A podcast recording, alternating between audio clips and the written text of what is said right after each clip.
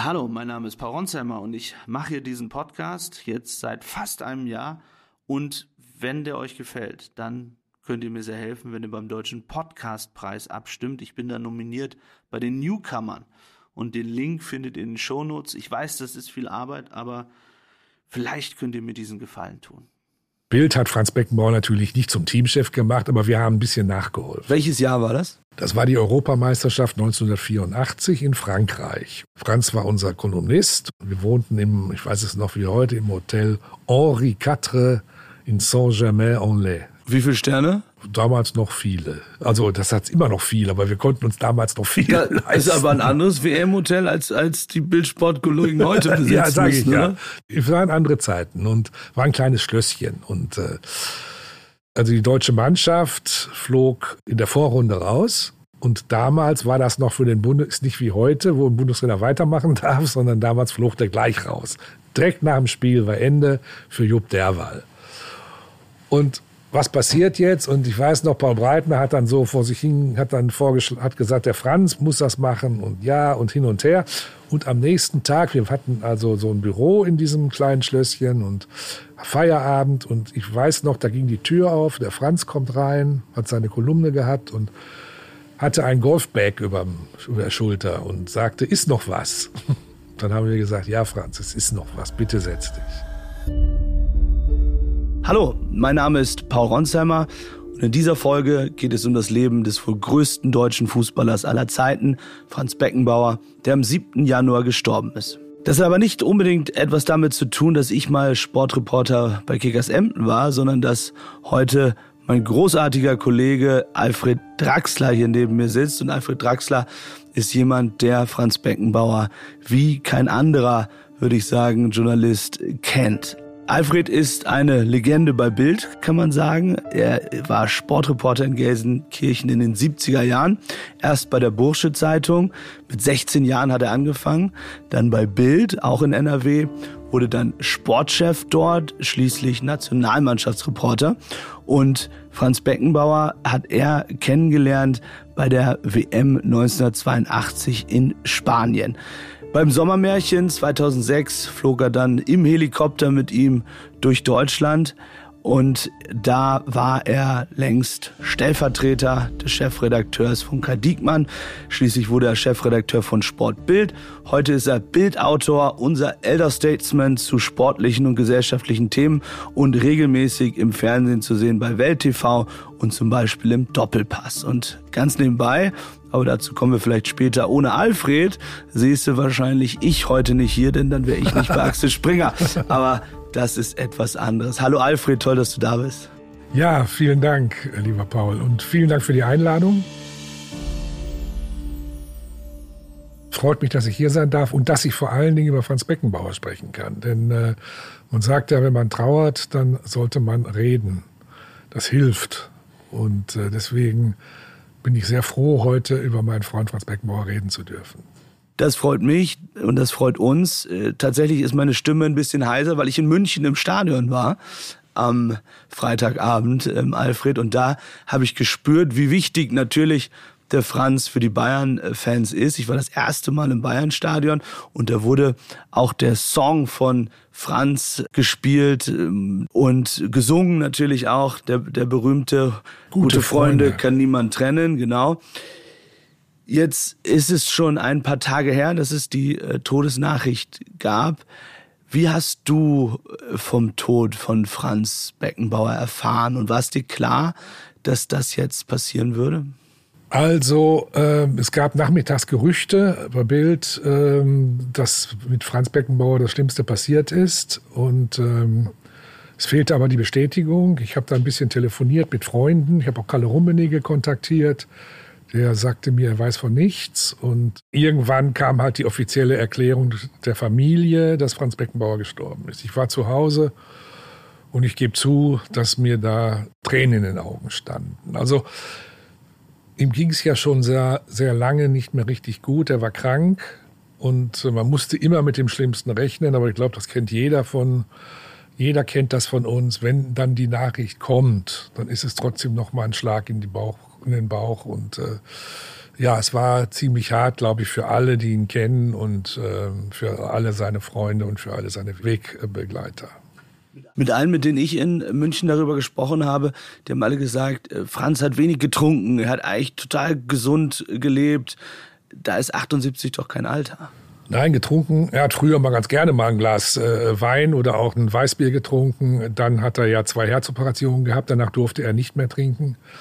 Tja, 78 ist kein Alter, natürlich nicht. Noch dazu für einen Fußballer oder für einen Leistungssportler. Franz war ein Glückskind. Der Franz war, war einfach nur, es gab keinen größeren als ihn und es gab einen großen Spruch von Gary Lineker, dem englischen Nationalspieler, der sagte mal, wenn der Franz Beckenbauer aus dem Fenster springt, dann fliegt er nach oben. Franz hat mir mal gesagt, ich habe es zum Glück nie ausprobiert, aber dieser Himmel über ihm, der hat sich irgendwann geöffnet. Wir kommen gleich darauf zurück. Es war im Jahr 2015. Und alles Unglück, was man sich nur vorstellen kann, ist auf ihn herabgerechnet. Und ähm, ja, das hat ihn dann am Ende zermürbt. Und man sagt ja auch, wenn äh, die äh, Seele wenn die Seele streikt, dann äh, schreit der Körper. Er ist krank geworden, er hatte zwei Herz-OPs, er hatte einen Augeninfarkt, er konnte also auf dem rechten Auge nichts mehr sehen.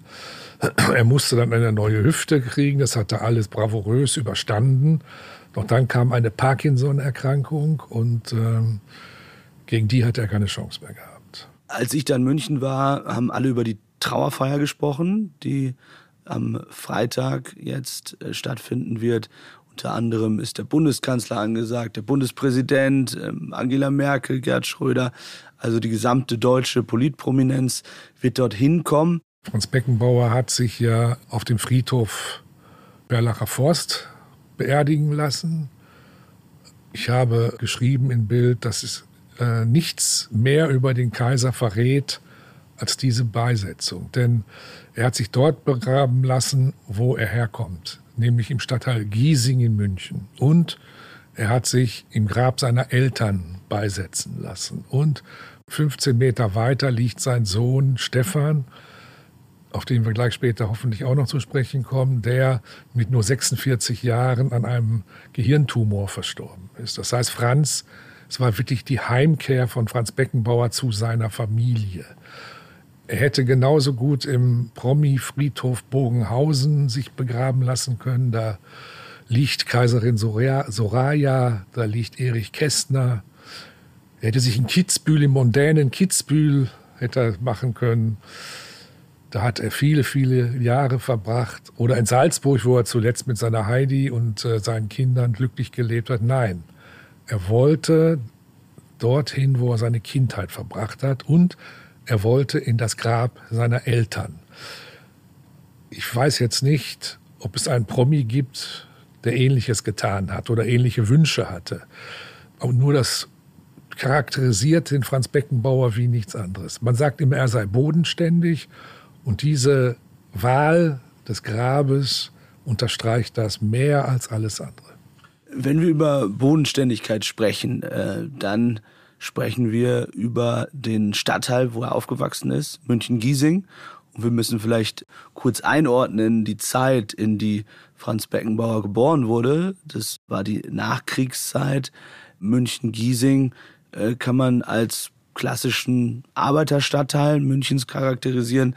Nicht besonders schön. Die Gebäude dort in der Nachkriegszeit ähm, viel zerbombt worden.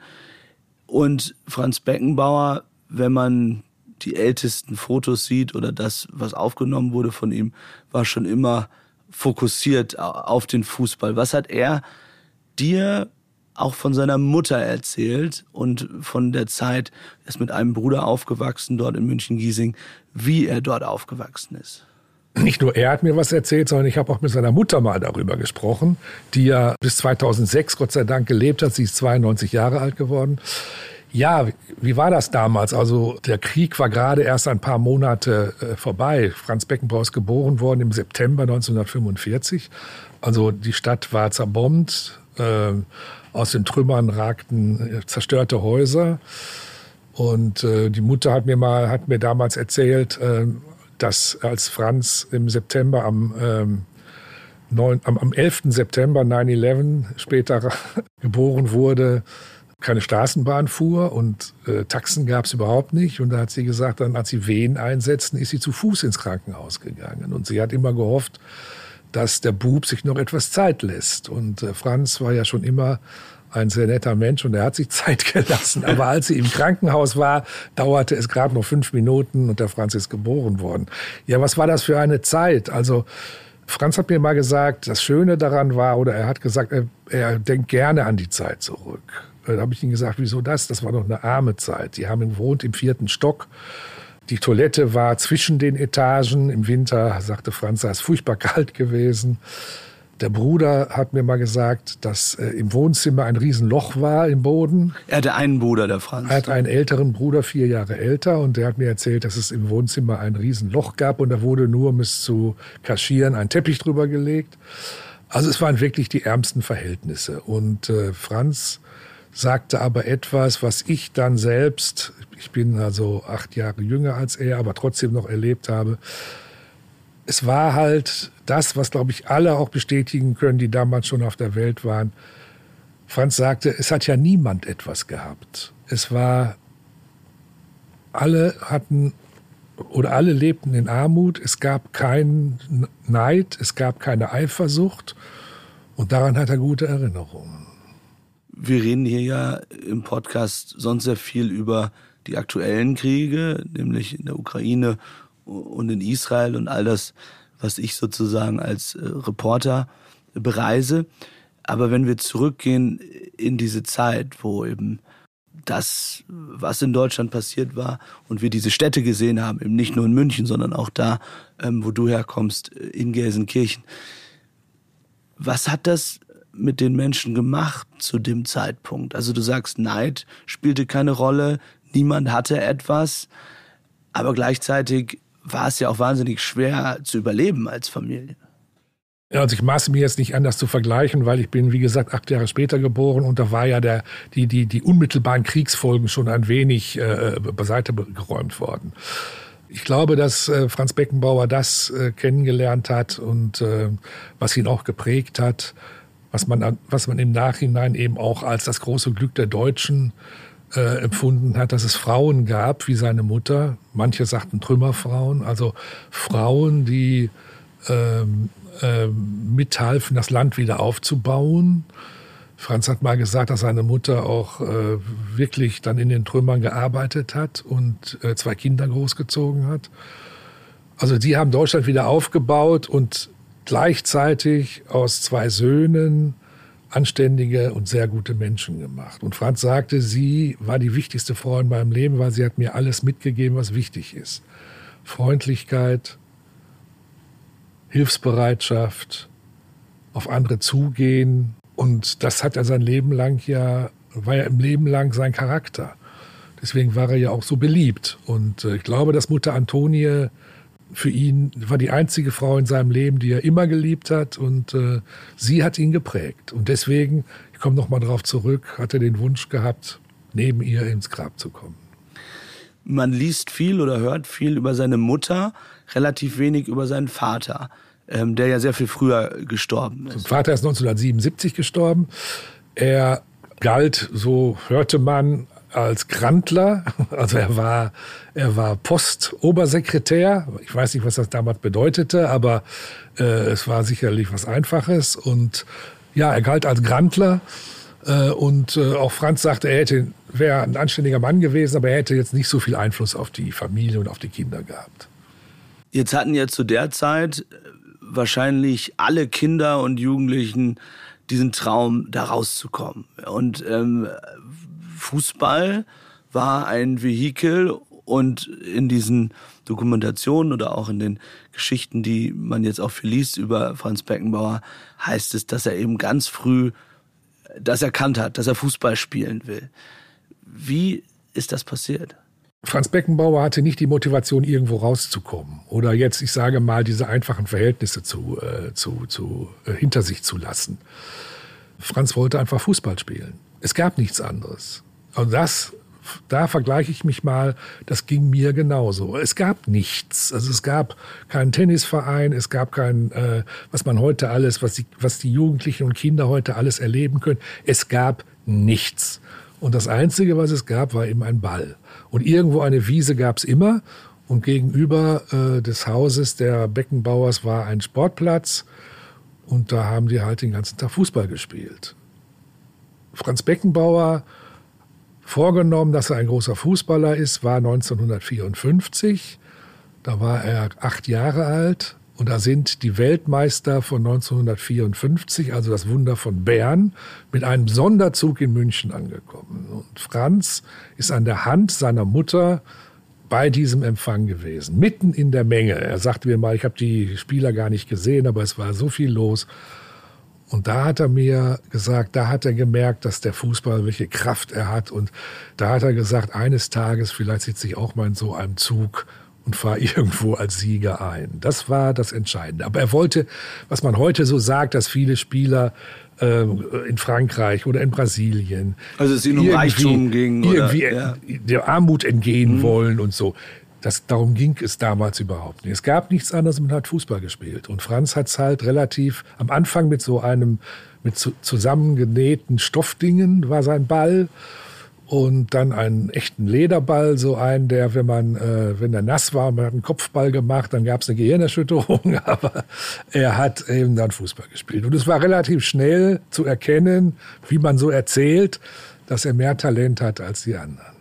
Kann man sagen, warum jemand mehr Talent hatte? Also als er dann Spieler wurde und in ganz jungem Alter haben ja viele schon ihn unter die besten zehn Fußballer der Welt äh, betrachtet und gesagt, seine Technik ist eben äh, so besonders, er spielt so elegant. Manche haben auch gesagt, er spielt arrogant.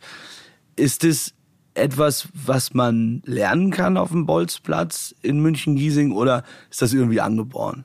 Wahrscheinlich eine Mischung. Aber trotzdem ist Franz äh, sicherlich äh, vom Talent geküsst gewesen, muss man sagen. Vor allen Dingen hatte er diese Leichtigkeit, die du gerade beschreibst. Also er hat ja dann später, als er Profi war, hat er ja teilweise gespielt und war der Einzige, der sein Trikot nicht nass gemacht hat.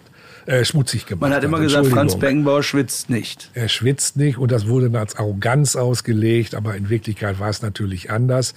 Ähm, Franz hat dermaßen elegant und äh, technisch gut. Ich habe mal geschrieben, äh, der Ball lernte bei ihm Gehorsam. Also wenn er den Ball hatte, er wusste, er hat ja immer diesen Außenrissschuss gemacht. Also er hat geguckt, dann kam der Außenriss und der Ball ist genau da hingekommen, wo er hin sollte. Ich glaube, dass es einfach äh, Talent war, denn Trainingsweltmeister war der Franz eigentlich nicht. Ich, ich verrate mal ein kleines Geheimnis. Also er hat mir mal gesagt, es gibt doch diese Übung in der Schule oder auch als macht jeder, wenn man sich so mit, mit ausgestreckten Beinen so runterbeugt und die Zehen berühren muss. Und dann hat er zu mir gesagt, kannst du das? Da habe ich gesagt, nee. Dann gesagt, jetzt verrate ich dir mal was. Auch als ich Weltmeister war, ich konnte es auch nicht. Also er hat es nicht geschafft? Nein, er hat es nicht geschafft, da runterzukommen. Äh, hat er mir mal gesagt. Also er war kein Trainingsweltmeister. Aber vielleicht auch, weil er es nicht brauchte. Er war wirklich so überlegen. Nur diese Leichtigkeit, die er hatte, die wurde ja immer mit Arroganz oder anderen Dingen verwechselt, glaube ich. Äh, Wenn es drauf ankam, war der Franz ein Kämpfer. Und was für einer. Es gab ja dieses legendäre Spiel in, äh, in Mexiko im Halbfinale gegen Italien, wo er verletzt war und mit dieser Schulter, äh, mit dieser Schulterbinde weiterspielte. WM-Finale 74 hat er sich voll reingehängt. Also er konnte, konnte richtig kämpfen. Und dennoch ist es ja vielleicht heute noch mehr wichtig, dass man als Spieler diszipliniert ist. Also dass man vielleicht nicht zu häufig um die Häuser zieht oder dass man einigermaßen gesund ist. Ich erinnere mich zum Beispiel als Sportreporter, ähm, ist der Trainer damals bei Kickers Emden mal komplett ausgerastet, weil seine Spieler ständig zu McDonalds gegangen sind. Ja. War Franz Beckenbauer diszipliniert als Jugendlicher, als er dann tatsächlich Richtung Profi wuchs? Er war nicht undiszipliniert, er war wie alle anderen. Aber die Zeit war anders. Also es war eine Zeit, ähm, man kann sich es gar nicht mehr vorstellen. Da gab es vor dem Spiel Mittagsspiel, Nachmittag, also äh, Nachmittagsspiel, Mittagsessen. Da gab es schon mal eine Schweinshaxe. Vorm Spiel? Vorm Spiel. Das war damals Und Bier üblich. Auch? wenn einer ein Bier wollte, gab es nicht. Bei Schalkowski, seinem ersten Trainer, gab es sicherlich auch mal ein Bier. Es war eine andere Zeit. Und dann auch, äh, war zum Beispiel, auch wenn es heiß war, wurde nicht getrunken am, beim Spiel, kein Wasser. Trocken muss sein, haben die Trainer gesagt. Es war also eine völlig andere Zeit. Und das erwähne ich immer gerne, wenn es darum geht, ob Spieler wie Beckenbauer oder Netzer heute noch mithalten können. Und dann sage ich immer, natürlich ist heute der Fußball schneller, athletischer, aber Beckenbauer oder Netzer in der heutigen Zeit würden ja auch ganz anders trainiert werden. Sie hätten ganz andere Ausrüstung, also der Ball wäre anders, die Schuhe wären anders. Und ich glaube, das ist gut, dass du das ansprichst, das Wichtigste, sie würden sich völlig anders ernähren. Das war wirklich so, da gab es mittags noch oder jeder konnte, also Franz hat immer wieder mir mal erzählt, ein Steak mit Sauce Bernays gegessen. Und dann gab es noch so ein kleines Schläfchen und dann gingen wir auf den Platz. Das ist, glaube ich, nach heutigen Gesichtspunkten. Klingt irgendwie schöner als heute, oder? Es war ja auch eine schöne ja. Zeit, sagen ja auch alle. Aber es klingt nach heutigen Gesichtspunkten, klingt das ja. jetzt nicht mehr so ganz zielführend. wie, wie ist Franz dann bei Bayern groß geworden, in der Jugend oder sagen wir junge Erwachsenenzeit. Da gab es diese eine Geschichte, dass er eigentlich als Zwölfjähriger mal zu 1860, also dem Rivalenclub, äh, wechseln wollte. Und dann ähm, hatte er es mit dem Gegenspieler Gerhard König äh, zu tun, der ihm dann eine Ohrfeige gab. Und dann hat Beckenbauer angeblich seine Pläne geändert und ist dann eben aus seinem lokalen Verein, glaube ich, ne, zum FC Bayern gewechselt. Gerhard König war, ist bekannt geworden, hat so viele Interviews gegeben wie wenige andere, war, obwohl er nie Fußball groß gespielt hat, wegen dieser Ohrfeige. Also Franz hat ja gespielt bei diesem Club äh, gegenüber seines Hauses, was ich vorhin erzählt habe. Und er war schon in, äh, in Kreisauswahlen, obwohl am Anfang, als er so, so 10, 12 war, war er sehr klein. Und das hat ihn schon. Äh, Man hat ihn als schmalbürstig, hat ihn der. Schmalbrüstig? Schmalbürstig wurde er bezeichnet. Ja, er war sehr klein. Ja. Also ähm, ist dann irgendwann aber hochgeschossen und ähm, dann hat dieser Club, der, dessen Namen uns jetzt nicht einfällt, wir entschuldigen uns bei dem Verein, ähm, hatte ein Spiel gegen 60 München und es ging schon darum, wo geht Franz hin? Und eigentlich war klar, 60 München war damals der Münchner Club, also weit vor Bayern. Viele sagen ja heute noch, äh, dass in München die 60er wichtig sind als die Bayern, aber das ist ein anderes Thema. Ja, und dann gab's dieses Spiel und Franz hat ihn wohl mehrmals umdribbelt und Franz konnte ja auch, wenn er dann mal geärgert wurde, den auch schon mal umdribbeln und wenn er auf dem Boden lag, nochmal um ihn rumlaufen und nochmal umdribbeln. Und dann hat der, ist er aufgestanden und hat dem Franz eine Watschen reingehauen. Und so wie die Geschichte geht, ist, dass Franz dann gesagt hat, na, zu den 60ern gehe ich nicht, dann gehe ich zum FC Bayern. Und das muss also, hat dieser, dieser Mann, äh, hat also damit große Fußballgeschichte geschrieben. Wie ist er dann bei Bayern? Du, du sprichst es an, zu dem Zeitpunkt war Bayern eben noch nicht der äh, Rekordmeister überhaupt und äh, gewinnt jede, jede, jede Saison die Meisterschaft, sondern da sah die Situation in der Bundesliga ganz anders aus. Wie ist er dann mit diesem FC Bayern so groß geworden? Ja, man, äh, man weiß das kaum noch. Als die Bundesliga 1963 gegründet wurde, war der FC Bayern ja in der zweiten Liga. Oder damals hieß das noch Regionalliga. Da gab es fünf Regionalligen in Deutschland. Äh, und die 60er, die waren schon in der Bundesliga. Also Bayern war klar die Nummer zwei. Äh, die, das Glück des Vereins war, dass sie zu einem gewissen Zeitpunkt Spieler bekommen haben, die außergewöhnlich waren. Das war einmal Sepp Meyer, der war schon ein Jahr vor dem Franz da.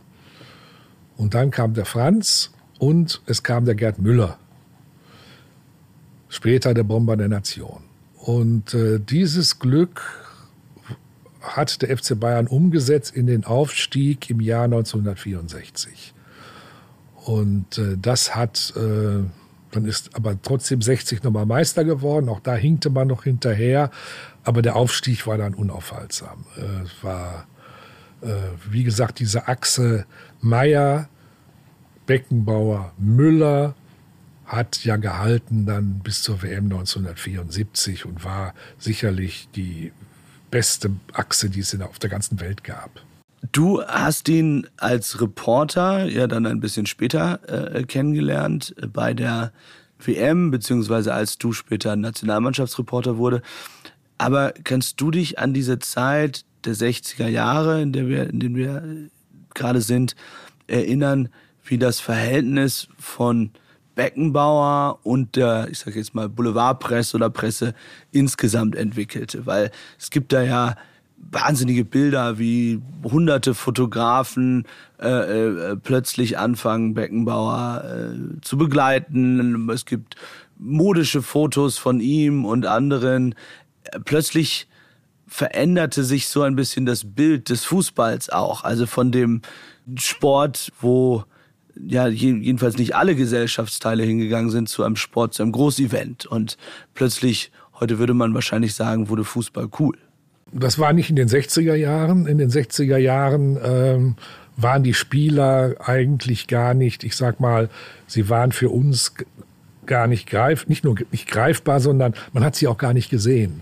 Also die Sportschau, die damals äh, exklusiv über die Bundesliga berichtete, hat samstags drei Spiele gezeigt. Drei Spiele. Und die anderen wurden überhaupt nicht gezeigt. Es gab also kein Bewegtbild.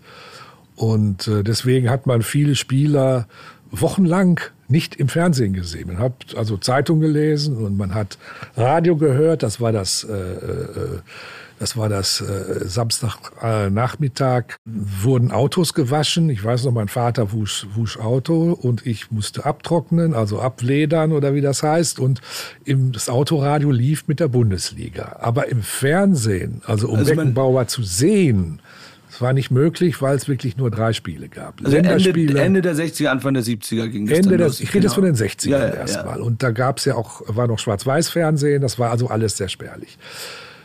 Was du gerade beschreibst, war dann in den 70ern. Und da muss man sagen, haben Franz Beckenbauer und ich will da auch Günter Netzer nennen, das waren die beiden Spieler, die den Fußball aus dem, ich sag mal, schwitzenden, dreckigen Ecke rausgeholt haben, die Fußball cool gemacht haben, wie du sagst.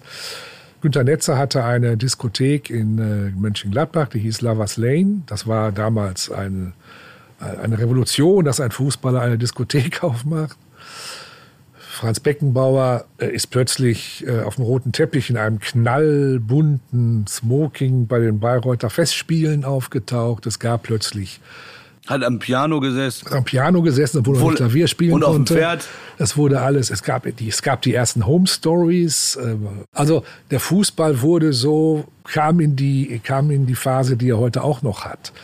Bestes Beispiel, was daraus geworden ist, ist in den 60er Jahren, wenn du mal Fotos siehst von den Zuschauerrängen, Stadien brechen voll, du siehst aber nicht eine einzige Frau. Äh, Fußball war eine reine Männersache. Und nochmal, es ist Beckenbauer und Netzer zu verdanken, dass der Fußball dann wirklich, ich sag mal, salonfähig wurde und so ein Hauch auch von Glamour bekommen hat, was wichtig war. Weil heute sind ja äh, Frauen im Stadion, es gibt äh, die Spieler, die heute ja Superstars sind, genauso wie irgendwelche Popstars. Äh, das ist den beiden zu vergleichen, zu verdanken. Du sprichst die, ähm, die Frauen an, die im Stadion waren. Ähm, Frauen und Franz Beckenbauer war auch ein äh, großes Thema, immer. ja. ähm, und seine erste Frau, äh, Brigitte, mit der hat er dann gleich drei Kinder bekommen. Nein. Und, äh, Moment. Seine erste Frau war nicht Brigitte, sondern seine erste Frau äh, ist, äh, war, also Franz Beckenbauer hat ja wirklich in frühen Jahren dann mit dem Profifußball begonnen. Den gab es aber damals noch gar nicht, sondern äh, Spieler durften nur eine bestimmte Summe verdienen. Ich glaube, die lag bei 160 Mark oder so. Und er machte eine Lehre bei der Allianz Versicherung und zwar in der Abteilung Schaden. Also wenn du einen Unfall hattest, hast du Franz Beckenbauer den gemeldet und dann hast du von ihm das Geld bekommen. Und das fand der Franz ziemlich furchtbar, was er da macht, aber ihm gefiel eine Arbeitskollegin sehr. Und mit ihr hat er schon, äh, da war er 17, ein Kind gezeugt. Aber das war nicht seine Ehefrau, das meinte ich. Das damit. war nicht seine, aber genau. du hast gerade gesagt, Ehefrau drei Kinder, sondern das erste Kind war mit dieser Arbeitskollegin. Ja. Das ist der Thomas, heute 61 Jahre alt. Dann war Franz also 18 und einen Monat, als dieses Kind zur Welt kam.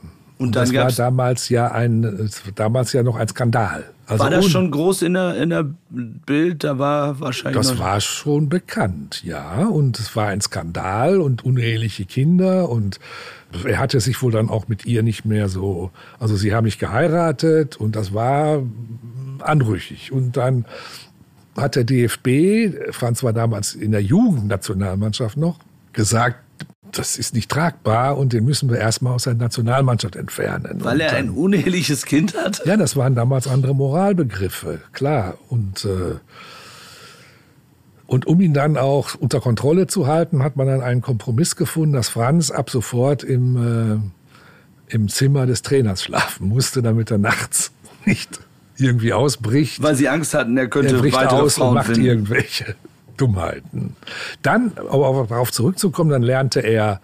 Aber ganz, ganz kurz nochmal dazu, da gibt es diese Geschichte, dass äh, Franz Beckenbauer dann immer aus Spaß gesagt hat, ob er dem Trainer noch was vorlesen ja, soll. Ja, genau. Und dann, als er mit dem Trainer im Zimmer lag und immer, wenn der dann sagte, ich mache jetzt das Licht aus, hat er gesagt, auch Trainer, soll ich Ihnen noch einen Witz erzählen?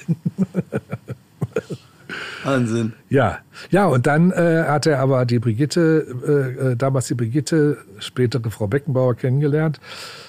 Sie war Sekretärin in der Sportschule Grünwald und die Bayern machten dort immer ihr Trainingslager. Und die beiden sind sich näher gekommen, haben geheiratet und haben dann noch zwei gemeinsame Kinder bekommen.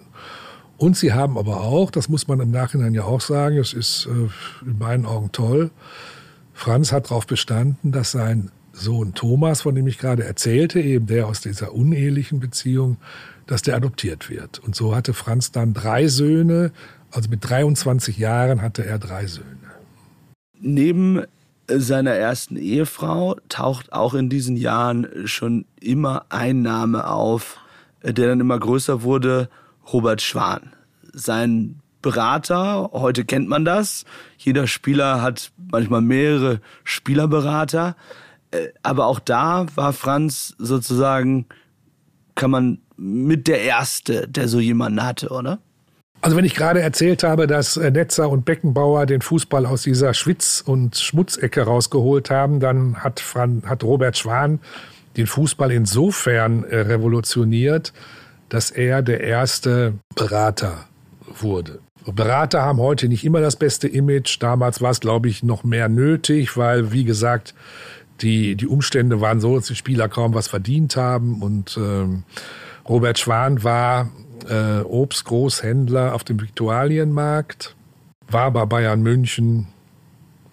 Ja, ich glaube, es hieß irgendwie Mannschafts, äh, Mannschaftsmanager oder Direktor.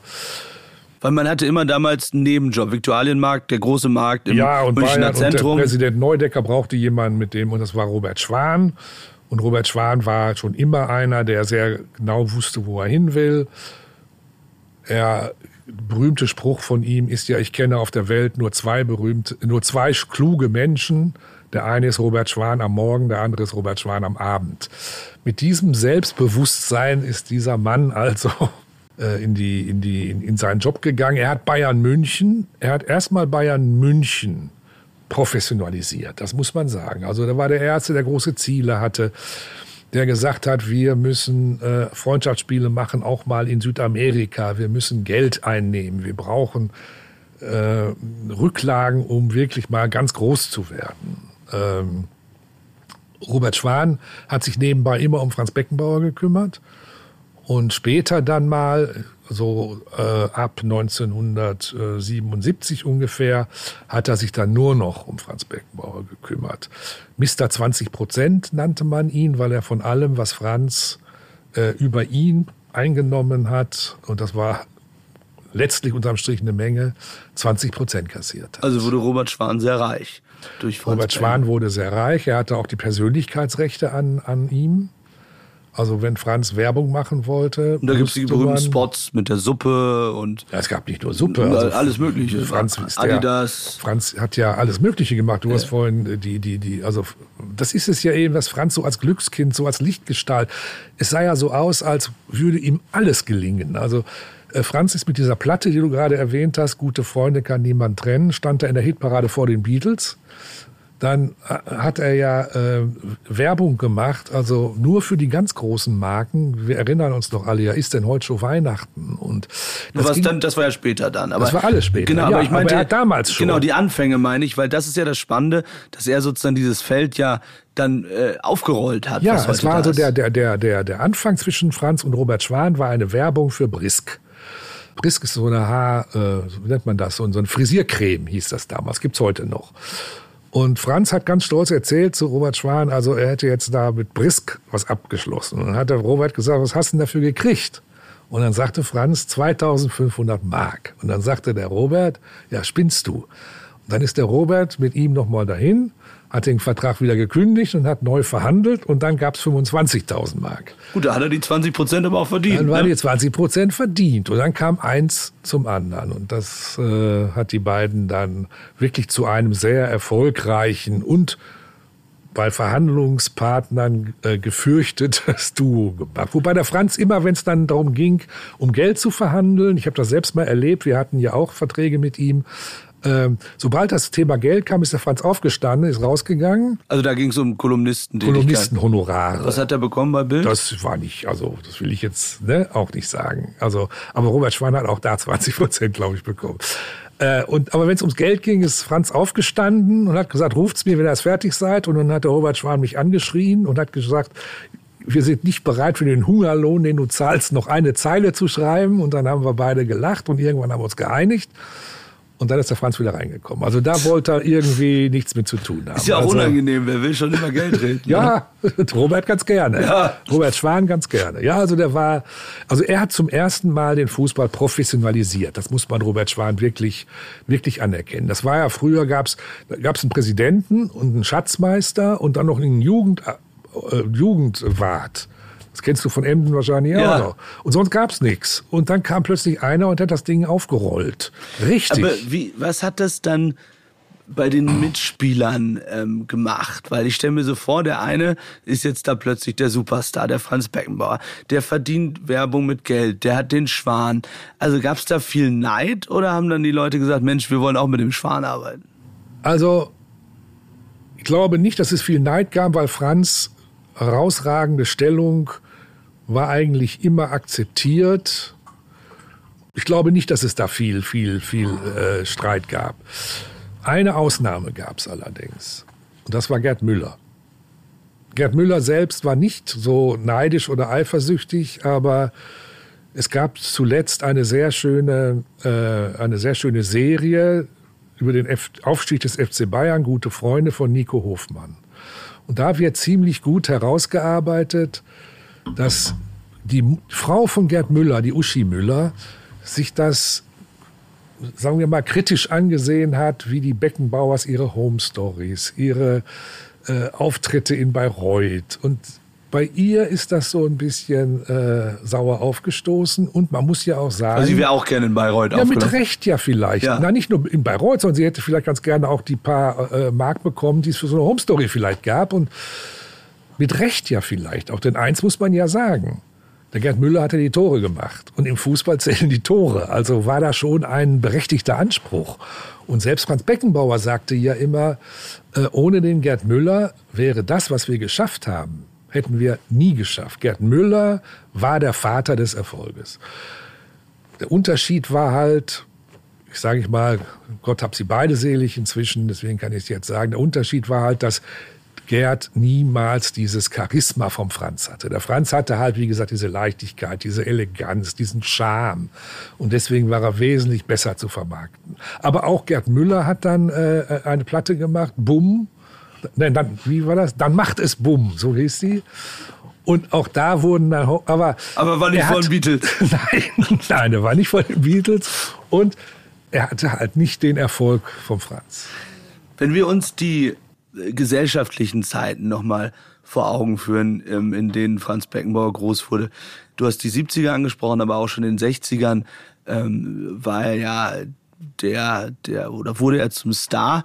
Das war ja auch in Deutschland eine sehr besondere Zeit. Also die 68er, gerade München als äh, Stadt damals waren wilde, einerseits Partyzeiten, aber eben auch äh, Protestzeiten. Ich habe ja Franz Josef Wagner kurz vor Weihnachten interviewt und mit ihm viel über Andreas Bader gesprochen, den er damals... Der ja Tischtennis gespielt hat, oder? Ne? Ja, und den er damals in den Kneipen getroffen hat, also die Anfänge der RAF, die dort entstanden sind. In was für einer Zeit und wie war das für Franz Beckenbauer? Also Franz Beckenbauer war, glaube ich, hat sich ja nie geäußert zu, zu ähnlichen Dingen. Die Zeit war wirklich so und das hat auch den Fußball nicht ganz ähm, unberührt gelassen. Äh, Paul Breitner damals ähm, hat sich ja mal äh, unter einem Mao-Poster äh, fotografieren lassen was damals ziemlich, ziemlich einen Wirbel verursacht hat. Äh, Franz hat sich niemals zu äh, groß zu Politik geäußert, aber alles, was er sagte und wie er sich verhielt, war ganz klar, dass er konservativ und äh, konservativ ist und CSU wählt. Das also war, mochte er Franz Josef Strauß? Hat er eine Beziehung zu dem? Das weiß ich nicht, aber er mochte sie sicherlich und äh, also da hat der Franz sich sehr rausgehalten. Aber die Zeiten waren natürlich damals auch, ja, wie du schon sagst, die, die, die, das alles, auch äh, diese Raffzeit ist alles nicht vorbeigegangen. Also es war ja, nochmal, man kann sich das heute gar nicht mehr vorstellen. Also Paul Breitner zum Beispiel, der war damals schon national, er war zumindest ein Jungprofi beim FC Bayern. Und dann wurde er zur Bundeswehr eingezogen. Und dann hat er er damals war Robert Schwan noch beim FC Bayern und hat er gesagt, Robert, du hast mir versprochen, du regelst das und dann hat der Robert gesagt, ich habe es aber irgendwie nicht geschafft, du musst da jetzt hin und nur die Grundausbildung, alles andere schenken es dir. Und der Paul hat gesagt, nein, wie gesagt, das war ein Revoluzer, der war unter dem Mao-Plakat. Und dann kamen die Feldjäger und da hatte Paul Breitner mit Uli Hoeneß eine Wohngemeinschaft in München.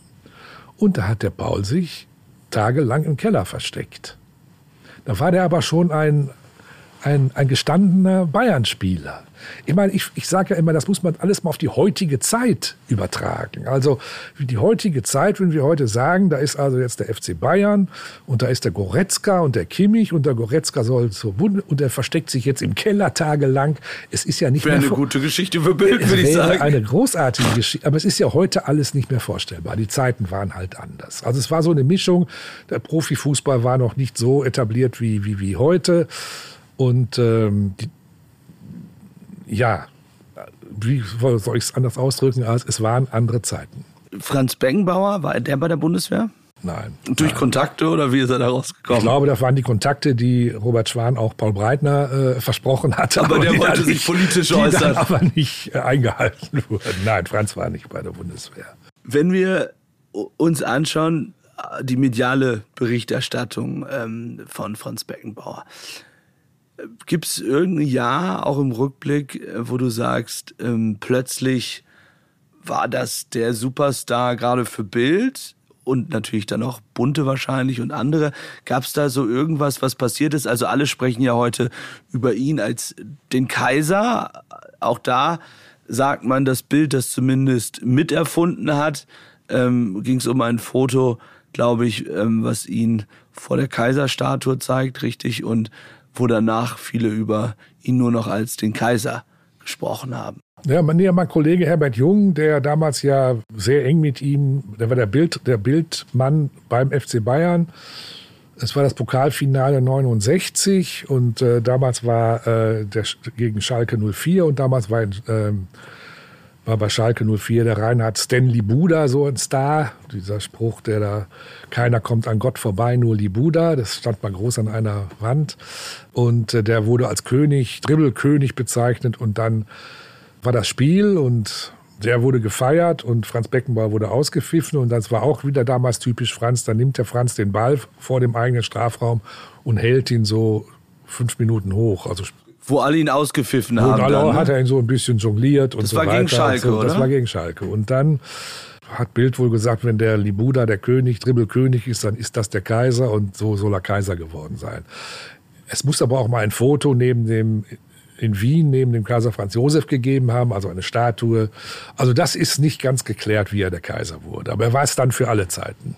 Wenn wir über dieses Spiel ähm, in, in Gelsenkirchen sprechen, ich habe es ja am Anfang gesagt, äh, du kommst aus Gelsenkirchen, du bist ewig und immer äh, Schalke-Fan, auch wenn es heute wahrscheinlich nicht ganz einfach ist.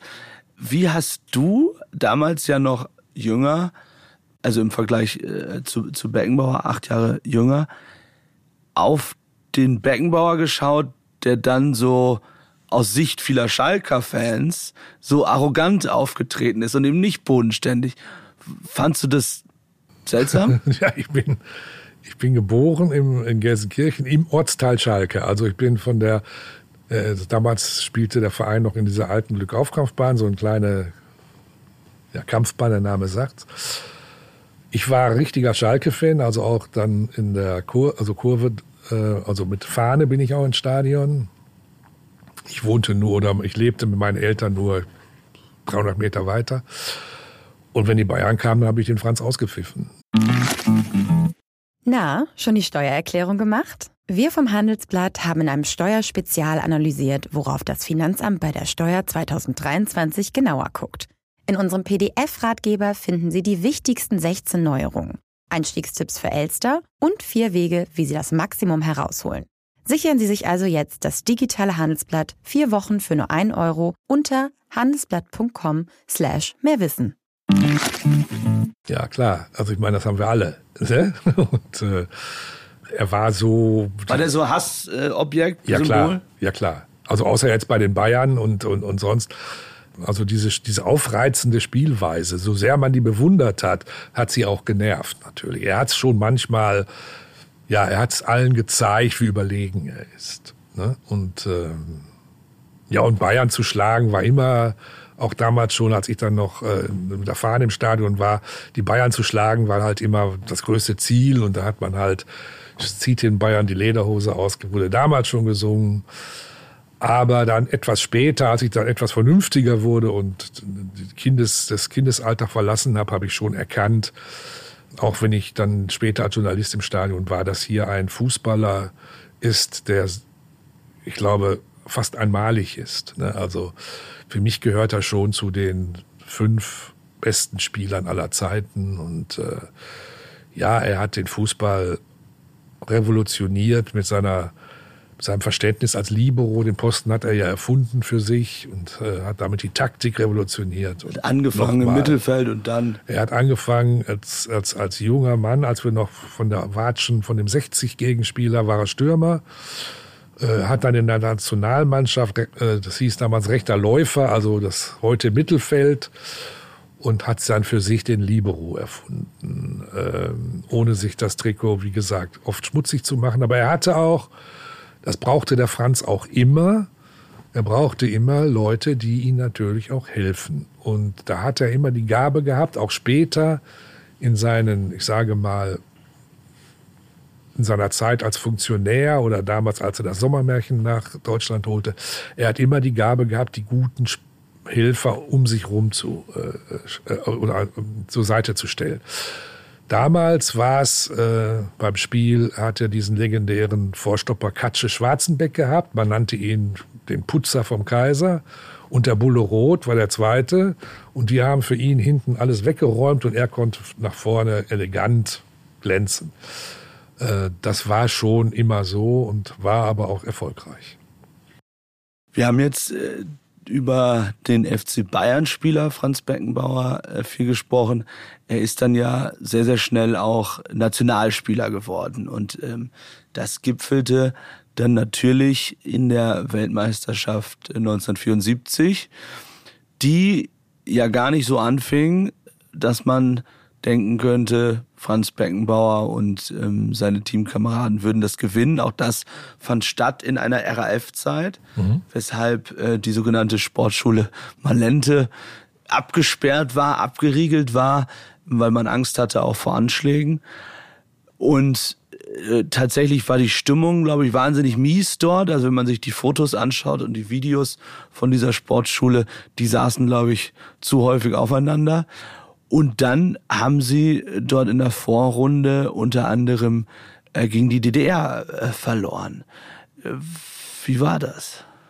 Lass mich ganz kurz noch mal äh, ein paar Jahre zurückgehen. Äh, Franz und die Nationalmannschaft war ja eine einzige Erfolgsgeschichte. Also er hat sein, ähm, sein erstes Länderspiel gemacht. Ich glaube, da hatte er erst zehn Bundesligaspiele gemacht. Also und da musste er dann auch nicht mehr im Bett neben dem nein, Trainer nein, schlafen. Nein, nein, nein, nein, nein, nein. Da war Helmut Schön äh, Bundestrainer und das ging dann, äh, dann gab es ja dieses, die erste Weltmeisterschaft, wo sein Stern richtig aufging, war ja 66 im, in, äh, in England, Finale gegen England, dieses berühmte Wembley-Tor wo der Franz ja danach auch wieder in der typischen Art und Weise gesagt hat, ich weiß nicht, ob er drin war, mir war es auch wurscht, ich war so kaputt. Also er hatte ja diese, diese ich sag mal manchmal schnoddrige Art auch. Dann gab es diese großartige WM 1970, Halbfinale, heute noch als Jahrhundertspiel. Äh, nur der Weltmeistertitel fehlte noch und der sollte halt 1974 bei dem Turnier im eigenen Land stattfinden, äh, endlich gelingen. Wie war das damals? Wir kommen dann auch gleich äh, sozusagen in das Jahr, wo ihr beide euch intensiver kennengelernt habt. Du warst ja dann, nachdem du NRW Sportchef warst oder immer noch, immer noch warst zu dem Zeitpunkt, auch Nationalmannschaftsreporter. Wie nah kann man damals, nehmen wir jetzt mal die Sportschule Malente zu dem Zeitpunkt, wie nah kamen Reporter ran? also da kann man nur, nur, da kann man aber nur, äh, ich sag mal, phasenweise rein. Es wurde offizielle Pressekonferenzen oder jetzt könnt ihr mit den Spielern sprechen, dann kam man rein. Äh, aber es war üblich, dass man bei den Turnieren selbst auch später noch bis 1986 in Mexiko mit den Spielern in einem Hotel geschlafen hat. Das war alles unter einem Dach. Aber du hast gefragt nach 74 und Raffzeit und Malente. Also Malente ist ja sowas, ähm, ja, ist ein, ein, ein, ein, ein Mythos im deutschen Fußball. Es gibt ja angeblich diesen Geist von Malente, der die Spieler groß macht und dass man gewinnt, weil damals fanden alle Trainingslager in diesem Malente statt. Das darf man nicht vergessen. Also vor großen Turnieren. Es war immer Malente. Selbst. Warum? Es war eine gute Sportschule und war abgeschottet, es passte. Und ich darf daran erinnern, dass Franz Beckenbauer auch 1990 noch, als wir Weltmeister wurden, sein Vorbereitungstrainingslager äh, äh auch in Malente gemacht hat. Aber 74 war eine andere Zeit. Und damals war die Sportschule Sepp Meyer hat mal gesagt, das war eine Kaserne. Kann man sich heute gar nicht mehr vorstellen. Aber es war wirklich, ähm, es gab zum Beispiel auf den Zimmern kein Telefon. Es gab einen Münzfernsprecher auf dem Flur. Das heißt, es waren damals ja 74, da war, äh, waren das schon richtige gestandene Profis, die mussten Schlange stehen, um einmal, da haben sie ihre Groschen reingeschmissen, damit sie einmal ihre Frauen anrufen können. Aber hilft ja auch manchen, oder wenn sie nicht immer erreichbar waren. Aber in dem Fall, was du meinst, äh, äh, also der, das Problem, ich will ja nicht weiter darauf eingehen, aber das Problem 74 war, dass das parallel zu der RAF-Zeit war. Und das war wirklich abgeriegelt wie Fort Knox. Also die kamen kaum raus. Einmal sind sie kurz vorm Finale noch mal ein paar ausgebüxt, aber sonst waren sie eingesperrt und zwar wochenlang und es muss die Hölle gewesen sein. Günter Netzer hat gesagt, er hätte gelitten wie ein Hund. Das war Malente. Und dann haben wir angefangen gegen Chile, da haben wir gewonnen. Dann kam irgendein leichter Gegner, der nicht mehr ernst zu nehmen war. Und dann kam die DDR in Hamburg. Ein Spiel, beide waren schon weiter, aber damals BRD gegen DDR natürlich ein reines Prestigeduell, politisch aufgeladen. War, wer war da von den, weiß man das noch? Wer von den, war der, war der Bundeskanzler und der. Nein, das glaube ich nicht. Aber es war, ich weiß Honecker nicht, aber alle haben gesprochen. Nein, Honecker schon gar nicht. Aber ich weiß noch, die Bild, die Bild, äh, Schlagzeile im Tag hieß heute wir gegen uns. Also wir spielten gegen unsere Brüder und Schwestern der DDR die wir damals ja noch in Anführungsstrichen schrieben. Und dann verloren wir. Und das war natürlich schon ein, auch wenn es um nichts mehr ging, aber es war ein, ein, ein, ein furchtbarer Schock, weil der, der, der, der, der westdeutsche Fußball so überlegen war normalerweise und die DDR gewinnt durch ein Tor von also Sparwasser. Ein riesen Propagandaerfolg einfach. Es war, DDR, ne? ja, es war großartig für die DDR und ja, und dann sah man eben auch die Wichtigkeit und die, die herausragende Position von Franz Beckenbauer. er hat danach das Kommando in die Hand genommen. Also er war dann eine Art Spielertrainer. Stimmung war schlecht, weil es gab totalen äh, Streit um die oder die, die, Verhandlungen Die Prämie, um die ne? Prämie, genau. Italien irgendwie 100.000 Ja, und wurde dann denen hieß es, die kriegen so viel und wir nix. Und dann wurde, hat man sich auf 70.000 geeinigt. warum, haben die, 70.000 Mark. warum haben die Spieler denn nicht einfach den Schwan eingesetzt und haben und gesagt, du verhandelst so weit war es noch nicht. Und das ist eine gute Idee. So, und dann, dann äh, äh, war die Stimmung schlecht, dann verloren sie auch noch gegen die DDR und dann war irgendwie diese Kaserne und die Stimmung war wirklich unter Null. Und dann hat der Franz Beckenbauer das Heft in die Hand genommen. Und dann ist er zum Helmut Schön ins Zimmer und hat dem Helmut Schön eine halbe Stunde zugeredet und er ist heraus und hat zu den, seinen Mannschaftskollegen gesagt, die alle auf ihn warteten, ich habe ihm jetzt gesagt, beim nächsten Mal spielt der, der, der und wir spielen das, das, das, das und die und die Taktik. Ende. Und damit hatte Franz Beckenbauer das Kommando übernommen. Und ähm, ja, zum Glück muss man im Nachhinein sagen, denn wir sind dann ja Weltmeister geworden. Das Finale war sein Höhepunkt als Spieler, denn es gab damals, so wie es bei DDR gegen, gegen uns war, gab es ja auch eine totale, eine totale Konfrontation von zwei großen, großen Fußballern. Es ging darum, wer ist der beste Johann Cruyff, der, der Holländer, oder Franz Beckenbauer, der Deutsche. Und das wurde wochenlang, wurde das gespielt, schon vor der WM. Und Franz Beckenbauer hat dann halt das Endspiel gewonnen mit einem großen Kraftakt, muss man sagen. Die Holländer waren eigentlich ein Tick besser, aber äh, unsere haben mehr gekämpft. Und dann war eben Franz Beckenbauer der Größte und nicht Johann Cruyff. Was hat das ähm, zu dem Moment äh, für seine Karriere bedeutet? War das sozusagen dann der zu dem Zeitpunkt der Gipfel, den er überhaupt erreichen konnte?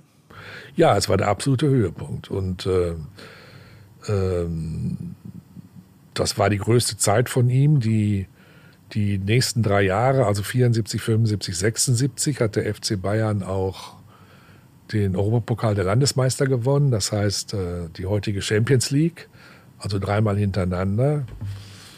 Und das war schon sein, sein ganz, ganz, das war sein Highlight, alles. Also die WM und diese drei, drei Europapokalsiege am Stück. Äh, da war er unantastbar und ähm, ja, ich glaube damals auch hat jeder akzeptiert, dass er der beste Spieler der Welt ist. Kurz danach, also nicht, nicht kurz danach, aber wenige Jahre äh, danach, ähm, kann man sagen, passierte so seine erste, im Vergleich zu dem, was später kam, aber seine erste kleine Krise. Es gab eine Bildschlagzeile äh, hinsichtlich Steuerproblemen, die Franz Beckenbauer damals hatte. Ähm, oder dass die, ich glaube, die Zeile war Steuerfahndung jagt Franz Beckenbauer. Gab auch Hausdurchsuchung. Dazu kam, dass eine damals eine Affäre öffentlich wurde mit äh, Diana Sandmann, die eine Sportfotografin war. Und es wurde wild in München zu der Zeit für ihn. Ja, also nach dieser großen Zeit, die ich gerade beschrieben habe, ist es mit Bayern, aber auch ein bisschen mit Franz, ein bisschen äh, von der Leistung her ein kleines wenig bergab ge äh, gegangen. Diese Steuergeschichte, also nochmal, es war eine andere Zeit. Es war eine andere Zeit. Die machten dann, äh, die Bayern machten dann Freundschaftsspiele auch schon mal im Ausland und dann äh, wurde im Bus oder im Flugzeug, wo auch immer, hatte Robert Schwan schon mal ein paar Umschläge verteilt und der von Franz war wahrscheinlich dicker als der von dem rechten Verteidiger. Und das wurde auch nicht versteuert. Also wenn man da jetzt irgendwo, wo haben die gespielt dann im Ausland? Also USA schon oder? Brasilien, Brasilien. Äh, es gibt, ja, Süd, haben die Südamerika-Tournee gemacht und so Ja. weiter. Ne? Und dann gab es halt ein paar Umschläge. gab es ein paar Umschläge, aber das wurde halt nicht versteuert. Und äh, weiß nicht, ob die anderen das getan haben. Der Franz hat auch noch andere Einnahmen gehabt. Und es gibt eine Szene, Also die nach beschrieben deutschem. Recht, nur damit ich es richtig verstehe, weil ich bin da im Steuerrecht jetzt in den 70er Jahren auch nicht so bewandert. Also das Ich auch heißt, nicht. wenn man damals einen Umschlag bekommen hätte, hätte man zum Finanzamt gehen müssen und sagen müssen. Ja, es war ja Einnahme, Ja. es war ja ein Lohn Genau. oder, äh, was, Ja. oder eine Prämie, irgendwas. Ja. Es gibt eine Szene, dass also äh, die Bayern haben sich ja immer schon damals, oder Robert Schwan hat sich damals schon immer sehr um die bayerische Landespolitik gekümmert. Und kam also am Münchner Flughafen Riem an und der bayerische Finanzminister war auch an Bord und man ging dann also zum Zoll und die Umschläge waren in der Tasche und da muss dieser Finanzminister zu den Zollbeamten gesagt haben, ich bin der Finanzminister, ich weiß den Namen nicht mehr, ich bin der Finanzminister, das ist der FC Bayern und lassen Sie uns bitte durch. Und, und das, hat damals auch noch funktioniert. funktioniert. Ne? Aber irgendwann, Wahnsinn. irgendwann hat es dann nicht mehr funktioniert und äh, ich weiß nicht, ob es 1977 war, aber so ungefähr. Das ist ein bisschen, erinnert mich an die Szene bei Baby Schimmerlos von Mario Adorf, ne? Ich scheiß mich zu mit Geld und ähm, ja. in München war damals alles, München alles war möglich. Anders. München war anders. Also in anderen Teilen Deutschlands wäre das anders gewesen. Wahrscheinlich, weiß ja? ich nicht, keine Ahnung. Aber dann, Franz hat natürlich auch noch mehr, viel mehr verdient als die anderen und äh, ich weiß jetzt nicht genau, was hinterzogen wurde, wie viel hinterzogen wurde irgendwann war diese, diese Schlagzeile, von der du sprichst, Bild hat das als erstes gehabt. Das war also nicht nur, nicht nur bei ihm eine Hausdurchsuchung, auch beim FC Bayern. Wie hat äh, Franz Beckenbauer, also ich kenne das als Reporter nur im ganz Kleinen, er hat ja gesagt dritte Liga, aber ich erinnere mich noch, wenn wir dann irgendwas aus der Kabine enthüllt haben oder auch mal, ja, was kleines, privates oder keine Ahnung, ja, das erstens, erstens interessanterweise, die Leute ähm, das überhaupt nicht gut fanden. Also immer wenn du was Kritisches über den Verein geschrieben hast, ist immer die Bäckersfrau ausgerastet, ja, also was das soll, warum man da immer so negativ ist. Und auch bei vermeintlichen Skandalen war es so, dass die Leute, wenn sie die Leute mochten, gesagt haben, was soll das? Ja, das ist jetzt deine Erfahrung aus Emden. Ja. Und bei mir im Lokaljournalismus war es auch so. Und das ist auch, deswegen ist das ja auch so schön im Lokaljournalismus. Ja. Aber wenn bei Bayern München der Franz Beckenbauer wegen Steuerhinterziehung ja, ist eine Geschichte, klar. dann sagen in München natürlich viele, ach, der arme Franz. Ja, aber, aber in Hamburg und ja. in Schalke sagen sie, jawohl, Ach so, Recht geschieht jetzt, jetzt sind wir wieder bei dir in Gelsenkirchen. Ja, oder absolut. in Dortmund ja. oder in Frankfurt. Ne? Absolut. Ne? Also das ist dann, ja, okay, äh, das stimmt natürlich. Ja. Aber wie war das dann für ihn das Verhältnis zu Bild oder überhaupt zu Journalisten? Weil einerseits haben sie ihn gefeiert als den größten Spieler aller Zeiten, haben ihn begleitet, er hat Fotoshoots gemacht, also er hat sich da ja auch reinbegeben zusammen mit dem Schwan. Und dann plötzlich kommt so eine Steuerdurchsuchung und da steht auf Seite 1. Hat er das verstanden, dass das so groß war? Ich will anders, mal anders anfangen. Es war, das Verhältnis zwischen, äh, zwischen Journalisten und Spielern war damals sehr eng. Man hat also zusammen, was heute nicht mehr möglich ist, man ist nach dem Spiel zusammen. Schweinsachse. Ja, oder auch mal in die, in die damals hieß es Disco. Diskothek gegangen, nicht mehr Club, sondern Diskothek. Oder man hat, man hat auch gemeinsam. War man befreundet? Teilweise ja. Teilweise würdest, würdest ja. du sagen, das hat dazu geführt, dass man besser berichten konnte oder war das schwieriger, weil man eben eng war? Und denen keine schlechte Note geben wollte irgendwie. Ja, natürlich hat man, hat man die, mit denen man besonders gut konnte, hat man natürlich manchmal bei der Note ein bisschen bevorzugt. Aber es hatte natürlich auch Vorteile. Also äh, man hat viel erfahren, man kannte ihn so, dass man ihn auch richtig interpretieren konnte und richtig darstellen konnte. Also das war so eine Mischung aus Vor- und Nachteilen. Ne? Aber äh, nur noch mal wegen, äh, wie hat Franz das dann aufgenommen? Ähm, war zum Beispiel so, dass äh, äh, damals als Spieler noch nicht so viel verdienen durften, sie teilweise äh, Günter Netzer in Gladbach, Beckenbauer auch in, ähm, in äh, München, damit äh, sie etwas mehr Geld verdienen, hat man ihnen die Stadionzeitung gegeben. Also sie haben die Stadionzeitung rausgebracht. Ne? Und die die äh, Stadionzeitung dann, also die Texte. Also, das also Chefredakteur Franz ja, Beckenbauer. Herausgeber und Chefredakteur Franz Beckenbauer. Und, aber gemacht hat die Zeitung dann, haben die Bildkollegen. Also Raimund Hinko, ein alter äh, Kollege von mir, ein lieber und netter, hat dann das dann die gemacht. Auch was dazu verdient. Die haben dann vom Franz wieder was gekriegt. Ach so. ne? Also ob, ich hoffe, dass Raimund Hinko das versteuert hat. Aber wie auch immer. Also es war... Es war ganz, sehr verwogen. Ganz, es, ja, sehr verwogen. Sehr verwogen. Also es gibt so, so, so, so, das war damals halt, wenn ich mal einmal ganz kurz ausschweifen darf, also ich war ja Schalke-Reporter lange und dann gab es den Präsidenten Günther Siebert und den, da bin ich jeden Tag in sein Büro und habe mit ihm Kaffee getrunken. Und er hat immer mit mir gesprochen und ich wusste danach alles und so. Und dann, äh, Der Torwart hieß Norbert Niegbur und der wollte irgendwie mehr Geld und äh, der, der Präsident wollte aber, dass der jetzt irgendwie schlecht dasteht, damit er nicht mehr Geld. Und dann, der verdient jetzt schon so viel. Und dann auf dem Schreibtisch lag ein Vertrag. Und dann hat er zu mir gesagt, Alfred, mein Junge, dein Präsident muss jetzt mal auf die Toilette. Hier liegt der Vertrag vom Nickbur. Wehe, du guckst da rein. Und dann, ja, so, so, so merkwürdige Dinge passierten damals. Ich habe natürlich reingeguckt, wusste, was er verdient und die Berichterstattung dann natürlich auch war gut und aber im Sinne von Schalke dann. Also man kann das mit heute alles überhaupt nicht mehr vergleichen. Überhaupt nicht mehr.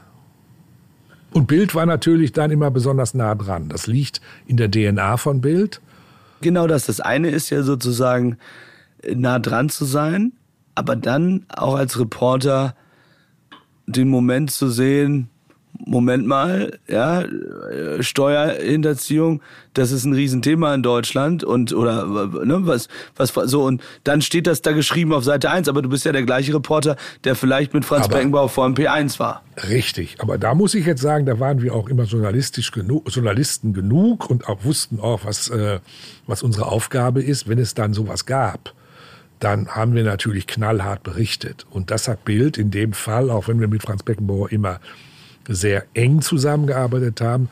Da hat er uns damals ja auch eine Kampagne vorgeworfen. Hat er da eine das hat er gemacht, ja klar. Wir waren die Ersten und natürlich die, die mit den größten Überschriften, die ihn damals mit dieser Steuer, äh, Steuerhinterziehung... Hat, hat er dann nicht mal mit äh, Bild geredet? Weil äh, wir müssen auf die zweite Sache noch zu sprechen kommen, weil es gab ja nicht nur die, äh, die Steueraffäre, sondern es gab dann eben auch ähm, seine Freundin äh, damals, Diana Sandmann, die Sportfotografin. Ja. Die plötzlich dann in München auftaucht. Es gibt so Bilder von ihr, die man sehen kann, wo sie zwischen, weiß ich nicht, 20, 30 männlichen Fotografen steht, die ja auch in der ARD-Doku über, äh, über Beckenbauer darüber spricht, wie schwierig das für sie war, wie sie dann irgendwie in München als Hure beschimpft wurde, weil sie die Geliebte ist und sie würde die Familie kaputt machen. Und das war ja auch ein Riesenthema äh, damals für Bild. Also die, die, die Steuerhinterziehung und Diana Sandmann kann man wirklich nicht vergleichen. Also die Steuerhinterziehung war, ist Franz ganz allein auf die Füße gefallen und da hatte Bild auch großen Anteil dran. Hat, glaube ich, über eine Million nachzahlen müssen. Wow. Heute wäre das wahrscheinlich Bewährung oder. Das wäre heute eine Höhnesgeschichte, so wie damals bei uns. Müsstest du ins Gefängnis ne? wahrscheinlich. Ja, nochmal. Ja, ich weiß auch nicht. Ich weiß nicht, ja. was er hinterzogen ja. hat, wie viel das damals war. Ja, und Diana Sandmann, es war also die, die, die Ehe mit, äh, mit seiner Brigitte und den äh, drei Söhnen. Das ging wohl ein bisschen den Bach runter und ähm, nur die Zeiten waren auch da anders. Auch das heute nicht mehr vorstellbar. Damals lag, ich sag mal, die Schuld in Anführungsstrichen nicht beim Mann, sondern bei der Frau.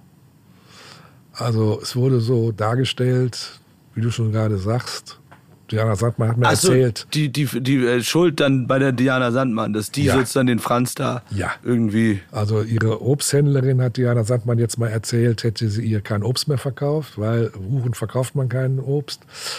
Und äh, das waren damals noch Zeiten, die wir nicht mehr Gott sei Dank vorbei sind, aber es war damals so. Also da war Franz eher der Verführte oder der, der das Opfer und Diana Sandmann war die Hexe. Das war der arme Franz. Das ne? war so, ja ungefähr so, ja, das war so. Also Diana Sandmann war, äh, die ist nicht plötzlich in München aufgetaucht. Sie war eine Fotografin bei der Fotoagentur Verek, damals eine sehr bekannte Sportfotograf, äh, Fotoagentur, hat große Fotos gemacht, ein legendäres und von Detmar Kramer, dem damaligen Trainer, den hat sie in ein Napoleon-Kostüm gesteckt.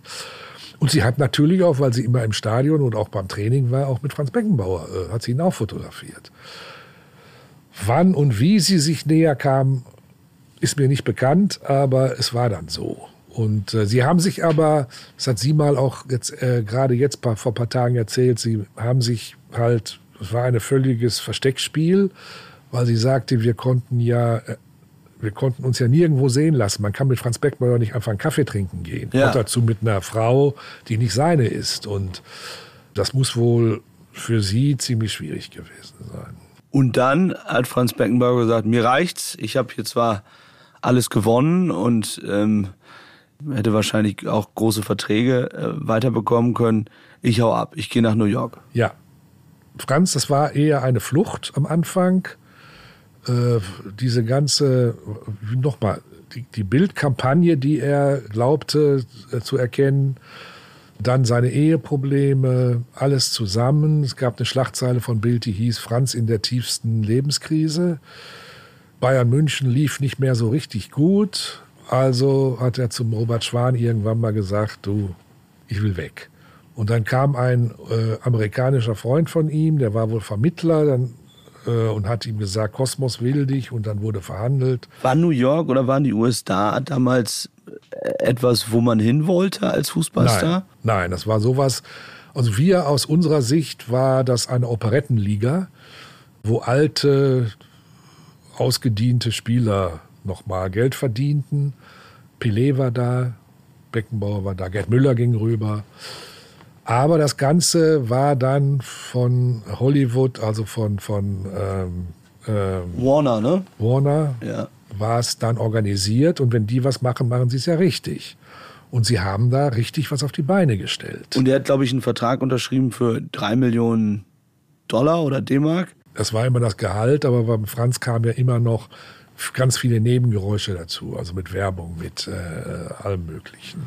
Und dann Und ist das, er ist eingetaucht, das erste Mal, muss man ja dazu sagen, raus aus München, raus aus Bayern und dann in New York, New York der 70er Jahre.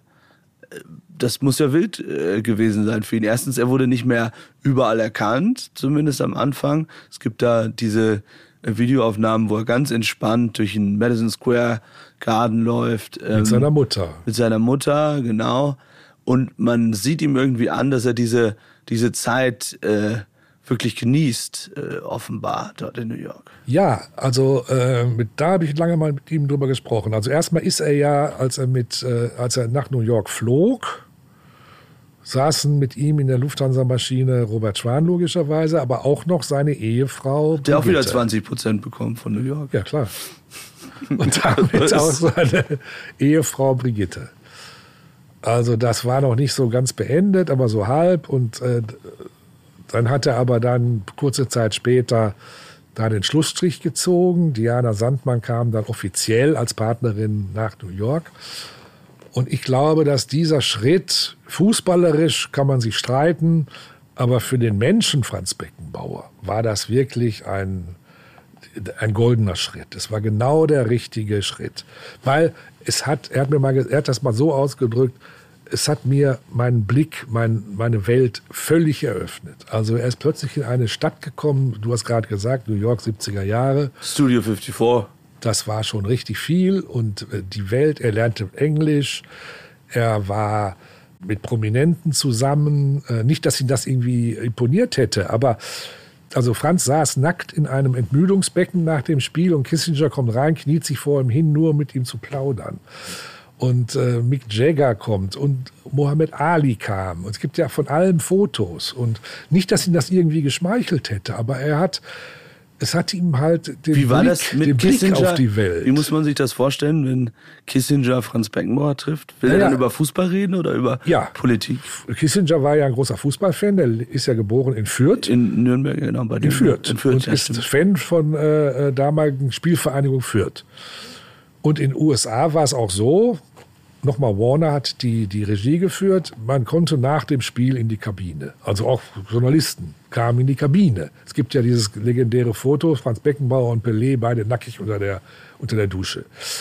Ja, und da gab es dieses Ermüdungsbecken, wo man nach dem Spiel reingeht und Franz lag da völlig nackt und dann kam Kissinger, wollte den Kaiser sprechen und dann war der da drin und Kissinger hat sich vor ihm hingekniet und dann haben sie eine halbe Stunde gequatscht.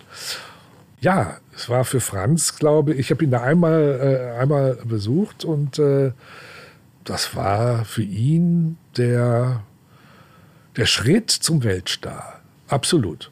Es gibt eine ähm, Szene, die beschrieben wird, wie Franz Beckenbauer Rudolf Nureyev äh, kennenlernt, russischen Balletttänzer, auch weltbekannt. Der ist auf Franz Beckenbauer sich ein bisschen in Franz Beckenbauer verguckt hatte, kann man sagen, glaube ich. Also gab da unterschiedliche Geschichten, unter anderem dass eben dieser Nuriev dann versuchte, bei Beckenbauer zu landen. Die Geschichte hat er selbst mal erzählt. Also erstmal muss ich sagen, was ich gerade vergessen habe, ähm, er war dann sehr befreundet mit ähm, Andy Warhol. Er hat ihn auch gemalt. Also wenn man mal Gelegenheit hat, was glaube ich jetzt nicht so vielen vergönnt ist, in das äh, Wohnzimmer von Franz Beckenbauer zu kommen, hängt über dem Sofa ein echter Warhol, der ihn zeigt. Muss man sich Franz Beckenbauer dann zu der Zeit auch so vorstellen, dass er das Nachtleben in New York genossen hat oder hat er sich davon ferngehalten? Ach, ein bisschen wird er schon reingeschnuppert haben, denke ich mal. Ja. ja ein bisschen schon. Aber also, jetzt nicht Mick Jagger-mäßig. Nein, er wird ja jetzt nicht da durch die Nacht geturnt sein oder sowas, glaube ich nicht. Aber er wird schon reingeschnuppert haben. Und er hat viele, wie gesagt, äh, äh, näher kennengelernt, auch diesen damals weltberühmten äh, Balletttänzer Nureyev. Und die waren wohl essen und dann saßen sie im Taxi und beide hinten. Also ich erzähle das, was Franz selbst erzählt hat.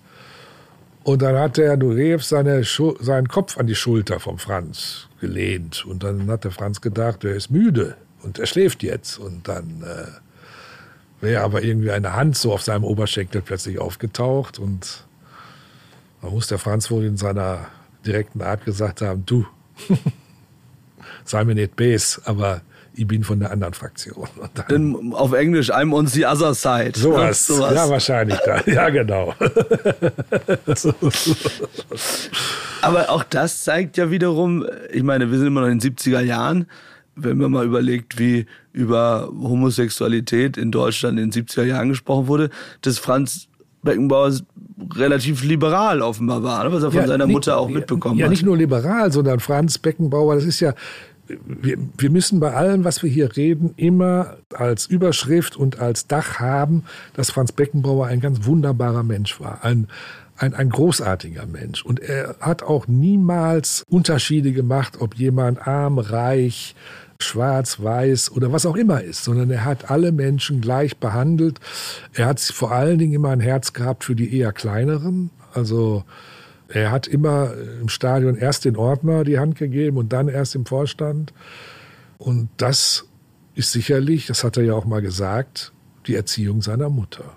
Franz in New York, dann bei Cosmo New York gespielt und dann ist er nach drei Jahren, glaube ich, äh, zurückgekommen nach Deutschland und zwar zum HSV, eingefädelt durch Günter Netzer, richtig? Durch seinen Freund Günter Netzer, richtig. Das war damals, das war damals eine Sensation. Er war damals schon, ich weiß gar nicht, aber schon sehr, war sehr gut in den 30ern. Hatte bei Kosmos vielleicht auch nicht mehr, ich sage mal, jeden Tag bis zum letzten trainiert. Er ist mit dem HSV nochmal Meister geworden. Deutscher Meister. Aber er selbst sagte immer, die sich noch daran erinnern können, ich habe hab ja nicht gespielt, also war fast nur verletzt. Aber hin und wieder ist er zum Einsatz gekommen. Und trotzdem hat Franz Beckenbauer in Hamburg für sein Leben einen großen, einen, einen großen Schritt getan. Er hat ein Abschiedsspiel bekommen in Hamburg und äh, dafür bekam er eine Million Mark. Und mit dieser Million hat er eine Stiftung gegründet, die Franz Beckenbauer Stiftung, die ziemlich allgemein ausgedrückt sich um notleidende Menschen kümmert. Das ist dann zu seinem Lebenswerk geworden. Er hat sich da so reingehängt, sein Leben lang. Er hat jede Spende reingeholt, er hat Golfturniere veranstaltet, hat alles getan und hat bis heute hat die Franz Beckenbauer Stiftung an diese notleidenden Menschen weit mehr als 30 Millionen Euro verteilen können. Und das ist in Hamburg damals entstanden.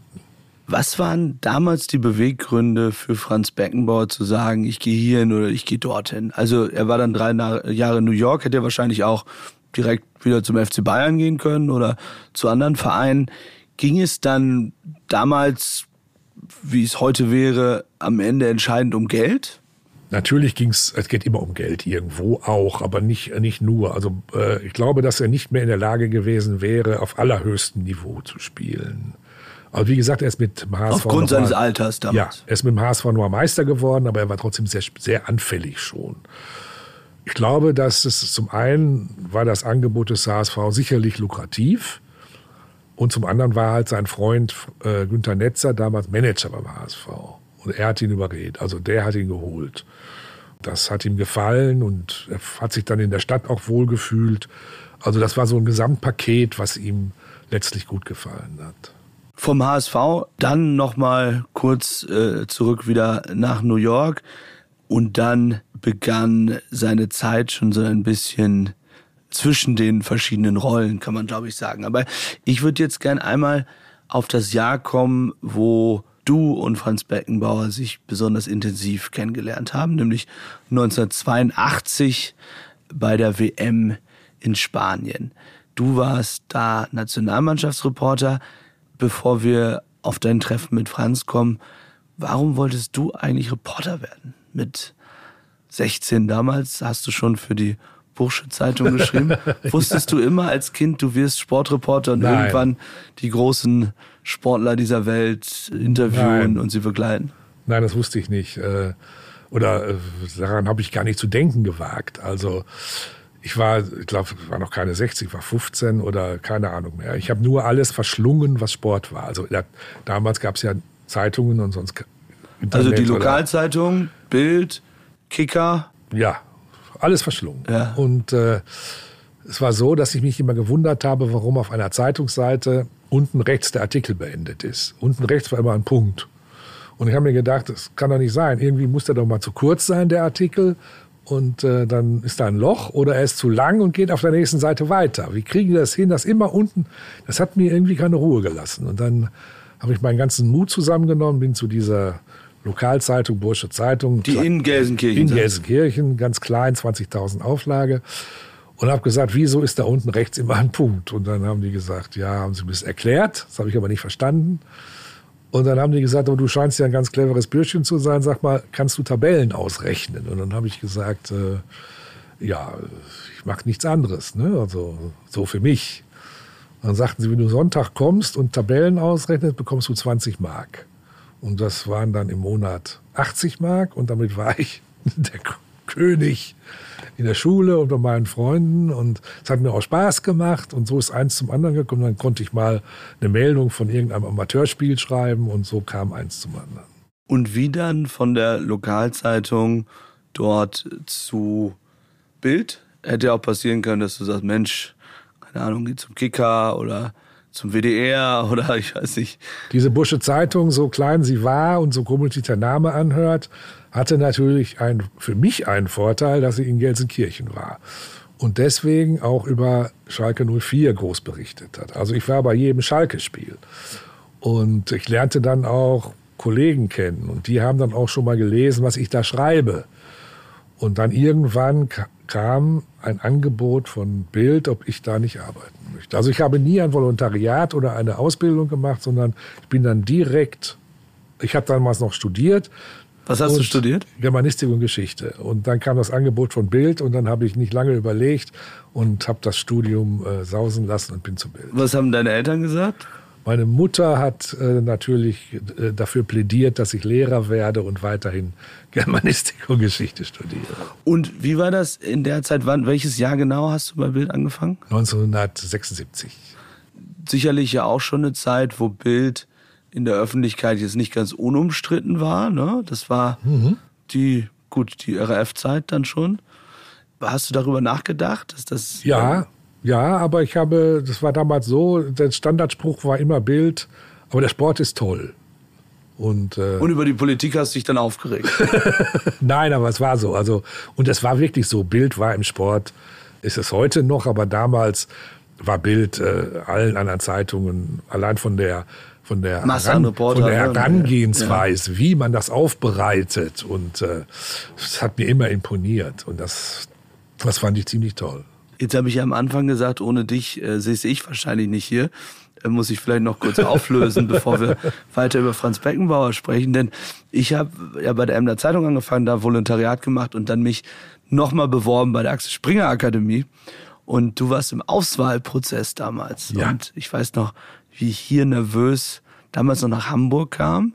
Und dort saßen du, Kai, noch mehrere Personen, will ich jetzt nicht namentlich alle nennen, aber du erzähltest, ähm, dass diskutiert worden ist, ob ich nicht irgendwie. Naja, es, du, äh, darf, wenn ich das sagen darf, du, es ist nicht diskutiert worden, sondern es wurde klar, klar, äh, äh du wurdest klar abgelehnt, weil die äh, äh Kollegen, die da mitsaßen, sagten, dieser Mann will uns doch hier irgendwie in das Licht führen. Das ist doch ein Wallraff, der will sich hier einschleichen. Der hat schon ein Volontariat in Emden gemacht. Warum will er hier noch eins machen? Das ist ein Wallraff. Den äh, lehnen wir ab. Und äh, dann habe ich aber, weil ich damals zufälligerweise das letzte Wort hatte, habe ich gesagt, nein, das tun wir nicht. Den Paul Ronsheimer nehmen wir. Und, äh, äh aber warum ein Nachhinein? Habe ich so links gewirkt? Oder? nein, es war einfach nur die, die, die, die Skepsis gegenüber einem Kollegen, einem Jungen, der schon ein Volontariat hat. Ja, und stimmt, du hast ja, auch schon als Redakteur gearbeitet, ja, glaube ja. ich. Und plötzlich bewirbst du dich für ein neues äh, Volontariat. Der will hier nur reinkommen, um wie Wallraff hier irgendwas aufzudecken oder so. Und dann habe ich aber gesagt, nein, der hat so einen guten Eindruck gemacht, das machen wir. Und äh, ich muss sagen, im Nachhinein war das, glaube ich, von war okay, keine schlechte Entscheidung. Ja, war okay. War okay. Sagen wir mal so, war okay. Danke nochmal, Alfred, dass schön. du für Aber wie war denn dein, dein Sportjournalismus in Emden? In Emden eigentlich ist es sehr, sehr interessant, ähm, weil ich habe gerade drüber nachgedacht, weil wir über Noten gesprochen haben. Und ich war ja nicht nur sozusagen Reporter für Kickers Emden, sondern wenn du bei der größten Regionalzeitung gearbeitet hast, hast du auch für den Kicker die Noten gemacht. Also so ein Blindfuchs wie ich, ne? Also ich war tatsächlich sehr sportbegeistert äh, als Kind und als Jugendlicher. Das hat jetzt ein bisschen nachgelassen, aber ich würde jetzt nicht sagen, dass ich mich wahnsinnig gut auskannte und habe dann da die Noten für den Kicker gemacht, ja.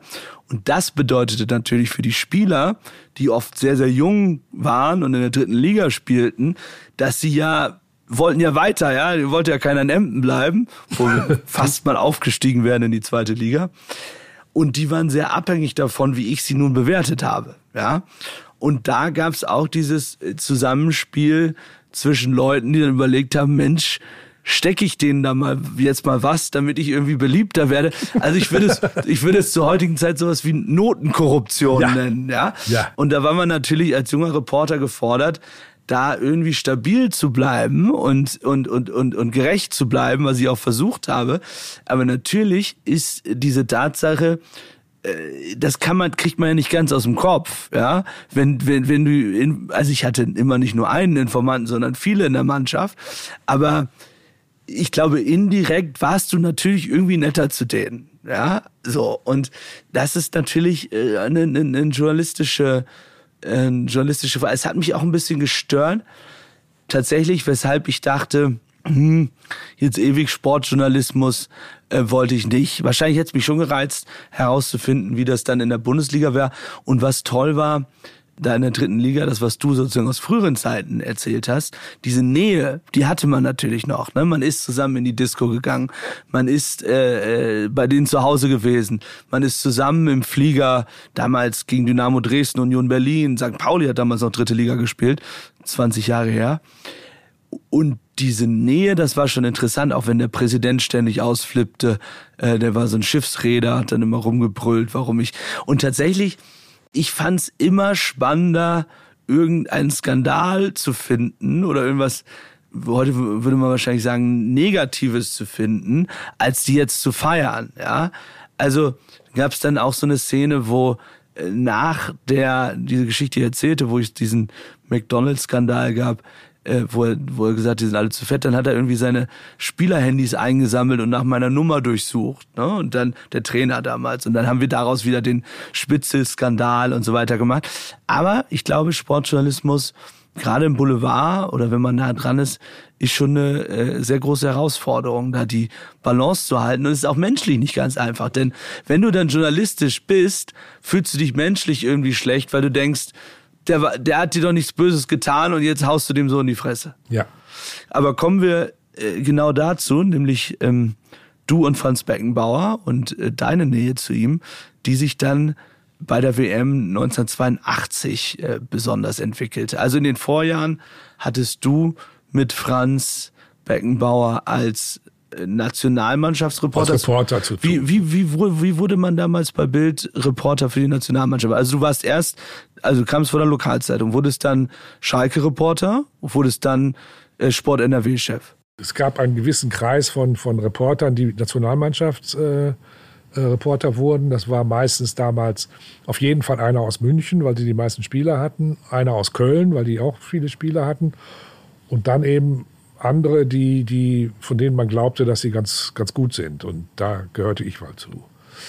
Und 1982 war die Weltmeisterschaft äh, in, in Spanien und ähm, da war Franz Beckenbauer unser Kolumnist. Kurz nach seinem Karriereende. Und wir kannten uns schon, aber ich sage nochmal flüchtig, aber da habe ich ihn wirklich kennengelernt. Du hast das äh, auch schon beschrieben, diese Szene. Und da auch nochmal, also das war sozusagen eine WM, wo die Reporter noch richtig nah rankommen. Nicht so Mix-Zone und dann Spieler hauen ab. Nein, nein, wir haben teilweise im, also ich zum Beispiel habe im, im, im Mannschaftshotel gewohnt. Mexico City.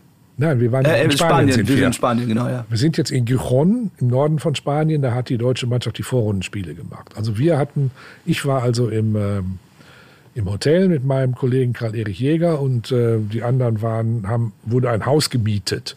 Da war dann ähm, die anderen Reporter. Es war damals hatten wir eine Flut von, von Experten. Also es war Franz Beckenbauer, Paul Breitner, Max Merkel war damals noch dabei. Und da war ein Haus mit einem Büro und Aufenthaltsraum und Schlafzimmern. Und da habe ich Franz Beckenbauer zum einen näher kennengelernt und auch, ich muss sagen, von da ab total schätzen gelernt. Da wusste ich, dass Franz Beckenbauer ein großer Mann ist. Äh, es war also so, es war schon Feierabend und, und, und, und wir waren, haben uns alle in diesem Häuschen da getroffen.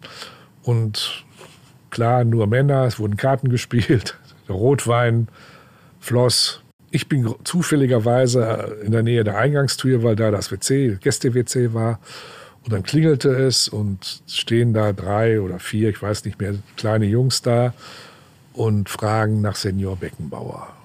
Und äh, ich hörte also hinter mir das Gejohle und das Geschlechter und ich merkte, die Stimmung ist prächtig da hinten. Und da habe ich gedacht, ich tue dem Kaiser einen Gefallen und habe zu den Jungs gesagt, äh, Senior Beckenbauer ist nicht da. Und in dem Moment spürte ich, wie mich hinten eine Hand am Kragen fasst und ich drehe mich um und schaue in das Gesicht von Franz Beckenbauer. Und da hat er zu mir gesagt, Burschi, er hat gerne Burschi gesagt, Burschi, merk dir bitte eins, für alle Zeiten. Wenn mich jemand sprechen will oder wenn mir jemand ein Autogramm haben will, dann bin ich da. So, und das ist, glaube ich, das, was Franz Beckenbauer charakterisiert und was auch in allen Nachrufen in dieser Woche und in allen Artikeln über ihn immer wieder herausgehoben wurde. Dieses Bodenständige, dieses, diese, diese, diese, ich sag mal, Nähe zu den einfachen Leuten, zu den kleinen Fans, zu großen Fans. Er hat also keinen Wunsch abschlagen können. Ich weiß nicht, wie oft er seinen Namen geschrieben hat äh, in seinem Leben, wahrscheinlich ein paar Millionen Mal. Immer diese sehr schöne Handschrift Vor- und Zunahme. Äh, zu, also, aber äh, wie, wie, äh, wie, wie macht er das? Ich kenne es von, ähm, also nicht, dass die beiden vergleichbar sind, aber in der, in der Bekanntheit, was die Welt, Vitali Klitschko, wenn ich mit dem äh, durch die Welt geflogen bin, der wurde auch überall erkannt, egal ob in London, New York oder äh, Südamerika oder Deutschland der hat sich auch immer die Zeit genommen oder versucht ja. die Zeit zu nehmen, tatsächlich. Nur es gibt ja Momente, wo Massen da auf die einströmen. Ja klar, irgendwann ist natürlich, äh, aber Franz Beckenbauer ist schon als Spieler, das äh, äh, habe ich einmal selbst erlebt, ist er aus dem nochmal aus dem Bus ausgestiegen, weil draußen noch einer war, der noch ein Autogramm haben wollte.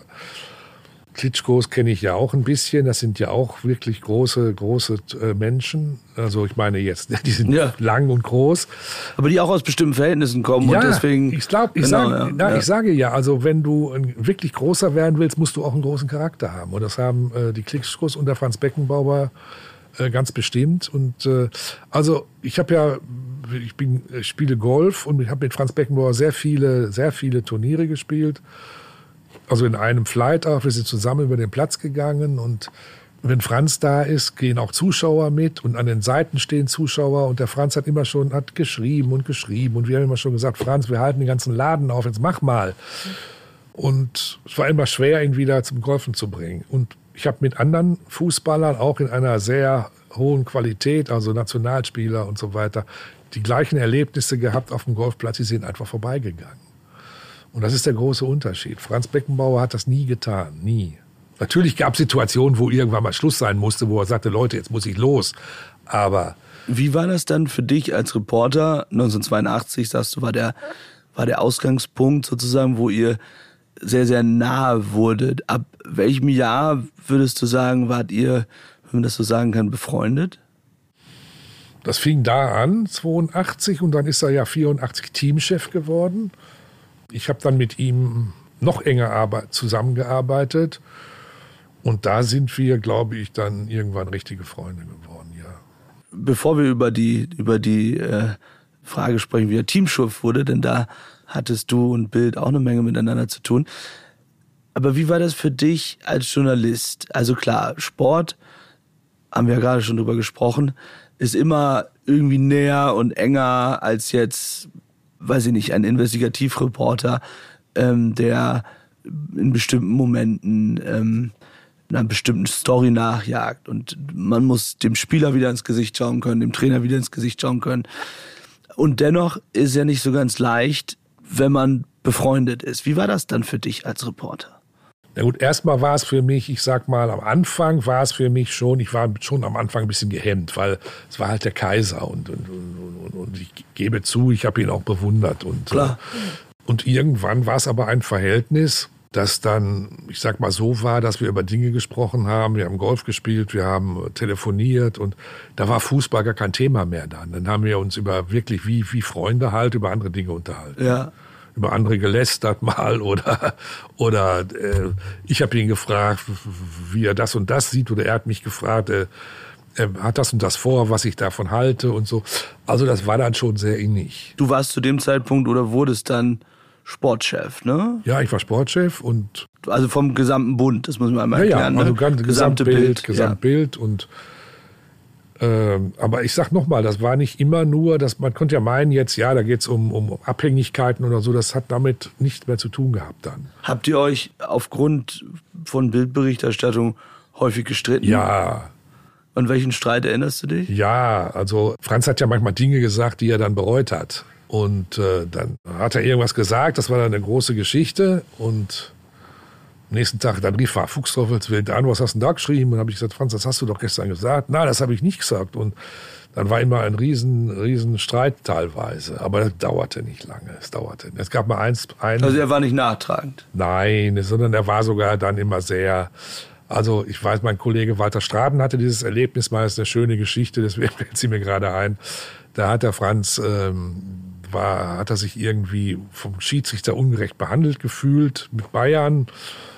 Und dann hat. Da war, war er Präsident bei Bayern. Da war er Präsident. Ja, ja. ja, hat der Kollege gesagt, Walter Straten hat zu ihm gesagt, also, ja, und dann hat er zu ihm gesagt, also, wenn das so weitergeht hier, dann gehen wir aus der Bundesliga raus und, und äh, dann spielen wir in Italien, bei der, in der italienischen Liga. Gute Bildschlagzeile. Das war auch eine. Und was für eine. Und dann war die Schlagzeile riesengroß. Franz, wir spielen in Italien und darunter stand kleiner, da ist das Wetter eh besser. So, so hat er es auch gesagt.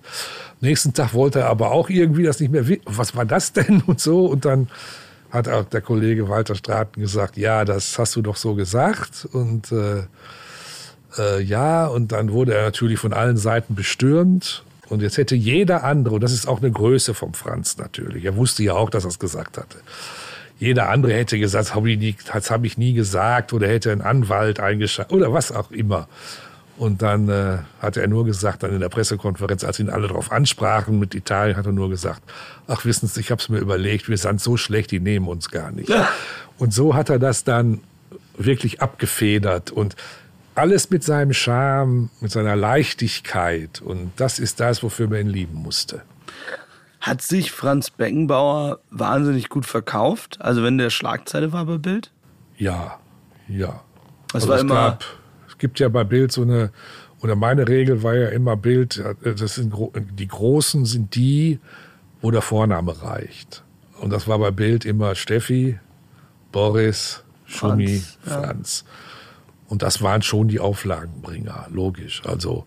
Und hat sich dann eher sowas wie Italien verkauft oder dann doch eher die Privatgeschichten über Scheidungen oder einfach alles? Alles. Also natürlich, ich meine, die WM 90, die, der, der Höhepunkt seiner Trainerlaufbahn, da ging es ja nicht um Frauen und nicht um Skandale, um gar nichts, sondern war einfach nur Franz, Teamchef und wir werden Weltmeister. Und das hat sich natürlich damals sensationell verkauft. Also nach dem Endspiel haben wir, glaube ich, äh, Rekordauflage gehabt. Kommen wir auf den Moment, wo du und andere, so muss man das ja formulieren, Franz Beckenbauer zum Teamchef gemacht habt. Das war in einer Situation, wo er schon Bildkolumnist war. Paul Breitner war Bildkolumnist, Franz Beckenbauer war Bildkolumnist. Du wolltest uns bislang nicht verraten, äh, wie viel Franz Beckenbauer bekommen hat als Bildkolumnist. Ähm, also aber vielleicht sagen, ja was Paul sagen, Breitner Robert, Ich kann nur sagen, dass Robert Schwan 20 Prozent bekommen ja, hat. Ja gut, okay. wie lief das ab damals?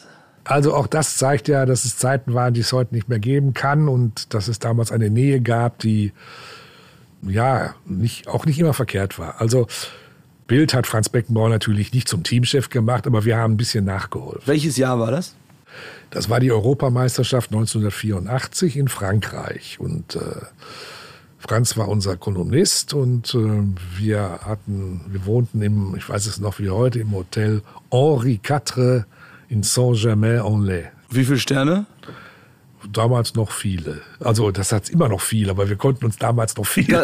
Ist aber ein anderes WM-Hotel als, als die Bildsportkollegen heute besitzen Ja, sage ich, ja. Es waren, auch, es waren andere Zeiten und war ein kleines Schlösschen. Und äh, also die deutsche Mannschaft flog in der Vorrunde raus. Und damals war das noch für den Bundes, nicht wie heute, wo ein Bundestrainer weitermachen darf, sondern damals flog der gleich raus. Direkt nach dem Spiel war Ende für Jupp Derwal. Und was passiert jetzt? Und ich weiß noch, Paul Breitner hat dann so vor sich hin, hat dann hat gesagt, der Franz muss, muss das machen und ja und hin und her. Und am nächsten Tag, wir hatten also so ein Büro in diesem kleinen Schlösschen und Feierabend und ich weiß noch, da ging die Tür auf, der Franz kommt rein, hat seine Kolumne gehabt und hatte ein Golfbag über, über der Schulter und sagte, ist noch was? Dann haben wir gesagt, ja Franz, es ist noch was, bitte setz dich. Hattet ihr euch das vorher überlegt? Also ja, wir hatten schon gesprochen, klar. Wir kamen wie, auf, wir, wie viele Flaschen Wein machen? hattet ihr da schon getrunken? Nee, nee, nee. Aber wer kann das machen? Und äh, wir kamen auf niemanden. Und, äh, War das so das Selbstverständnis von Bild damals? Wir, also der muss weg und jetzt suchen wir uns einen neuen Trainer? Oder? Nein, wir haben den, also der muss ja nicht weg, sondern der ist, das war logisch, dass ja. der weg war. Da hat kein Mensch was dazu getan. Ja. Naja, auf jeden Fall haben wir gesagt, Franz, äh, du musst das jetzt machen. Du bist dran. Also das musst, du musst das machen. Und dann weiß ich noch wie heute seine Reaktion, die war nämlich, sag mal, seid ihr narrisch? Ihr seid komplett narrisch. Und er war richtig wütend. Und dann hab ich, haben wir gesagt, aber Franz, du bist der Beste. Und es geht um den deutschen Fußball. Und wenn du es nicht machst, dann geht hier alles den Bach runter. Sag du uns doch bitte einen anderen. Weiß ich auch nicht. Und dann hab ich, haben wir gesagt, ja, aber Franz, wenn es keinen gibt und nur dich, dann musst du es doch machen. Und das ging hin und her und nach einer Stunde war es dann soweit, da hat der Franz dann gesagt, naja, wenn sich überhaupt keiner findet, dann würde ich es viel. Also eigentlich wollte er es. Er wollte es nicht. Okay, aber, aber es war nicht so Franz hatte eine, Franz hatte eine Schwäche, er konnte letztlich nicht Nein sagen. Und auch da hat er dann irgendwann gesagt, naja, wenn sich überhaupt keiner findet. Und dann haben wir am nächsten Tag die Schlagzeile im Bild gehabt, Franz, ich bin bereit. Im und Zitat? Dann, ja. Ja, im Zitat. Aber das wusste er, dass die Schlagzeile das kommt? Das haben wir schon gesagt. Okay. Natürlich, wir lassen ihn doch nicht Ich dachte, ihr habt ihn provoziert, dass nein, er dann da... Nein, nein, nein, Und da war ja die ganze DFB-Tross war ja noch in Paris, trotz des Ausscheidens. Und der Präsident, der damalige Präsident Hermann Neuberger, war dann drei Stunden später bei uns im Hotel. Im Bildhotel. Im Bildhotel und Robert Schwan kam auch und dann wurde Hat wieder 20 Prozent kassiert. Ja, erstmal wurde der Vertrag ausgehandelt und aber es war ja eine positive Geschichte, denn ich sag mal zwei Jahre später Vize-Weltmeister, 1990 Weltmeister, es waren goldene Jahre in den 70er. Ich will nicht sagen, das Bild 80er was damit zu, ne? In den 80ern. Äh, Entschuldigung. Ja. entscheidend war, aber wir haben so mal, sagen wir mal, wir haben dem Schicksal so ein kleines bisschen nach. Blieb, blieb er Kolumnist oder hat er denn ausgesetzt? Nein, also der Kolumnistenvertrag wurde ausgesetzt, ah. logischerweise. Das ging ja nicht mehr. Und man muss auch sagen, äh, in seiner Teamchefzeit waren wir genauso für ihn und Journalisten wie alle anderen auch. Das war also zwar nach wie vor freundschaftlich, aber er hat uns nicht groß bevorzugt. Bevor wir über 1990 sprechen, wie lief es denn ab mit den Kolumnen bei ähm, Franz Beckenbauer? Wie viel davon hat er selbst geschrieben oder selbst gedacht oder äh, selbst empfunden? Das ist ja auch sehr unterschiedlich bei Kolumnisten. Selbst geschrieben hat er keine, klar. Wer hat die geschrieben? Es gab diese Ghostwriter, äh, waren also Kollegen, ich habe den Namen gerade schon mal gesagt, Raimund Hinko, ich ab und zu, Franz Josef Wagner. Stimmt, mit dem habe ich auch darüber gesprochen, wie er neben Franz Beckenbauer eingeschlafen ist damals auf der Liege. Ja. Wo er ihm sein Leben das war in Mexiko. Hat. Mexiko 86. Franz Josef Wagner und ähm, dann Walter Straten, auch den Namen habe ich schon erwähnt.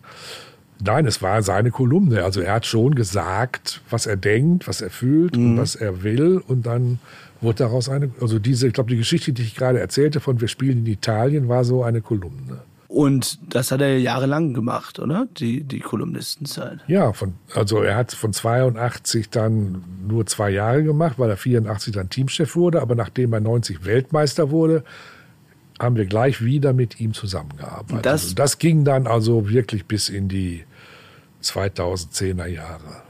Also Franz Beckenbauer wurde Teamchef für Bild super, weil weiter ganz nah dran. Da gab es ja immer die Vorwürfe, auch schon davor, dass Bild bestimmte Sportler hatte, denen man besonders zugewandt war. Eben nicht nur Franz Beckenbauer, sondern auch Lothar Matthäus oder andere, die Bildreporter immer mit allen beliefert haben. Also war Bild in der Zeit rund um Franz Beckenbauers Teamchefzeit so gut vernetzt wie nie wieder? Also ich bin jetzt mal selbstbewusst genug zu sagen, dass die Sportler bei Bild immer gut vernetzt waren. Es gab auch natürlich immer Spieler oder Funktionäre, du hast es gerade bei deinem Job in Emden auch beschrieben, mit denen man besser arbeiten konnte oder die, die, mit denen man eng gearbeitet hat, die einem auch mal Informationen gegeben haben. Auch Spieler gehörten dazu. Aber ich habe es gerade schon mal gesagt, Franz Beckenbauer hat in seiner Teamchefzeit ähm, uns nicht unbedingt bevorzugt. Da gab es viele Schlagzeilen, wenn es Niederlagen gab oder so, die ihm sicherlich nicht gefallen haben. Also da haben wir schon das Maß an, ich sag mal, also an Abstand gefunden, um ihn vernünftig einzuordnen.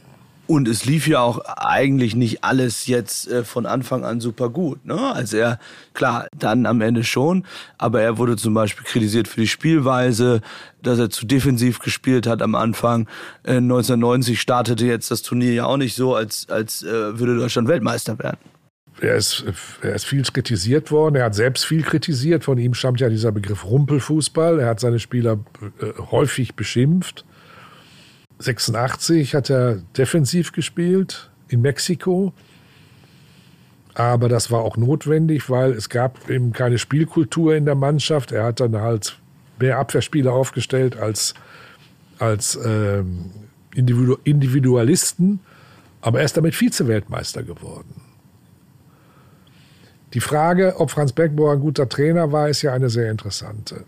Ähm, er war, ich habe es vorhin schon mal gesagt, wenn er mal Ja gesagt hatte, war er sehr fleißig. Er hat jeden Gegner oder wichtige Gegner mehrmals beobachtet. Er hat, äh, er hat äh, sich stundenlang auf, damals waren das VHS-Kassetten, auf VHS-Kassetten die Spiele angeschaut.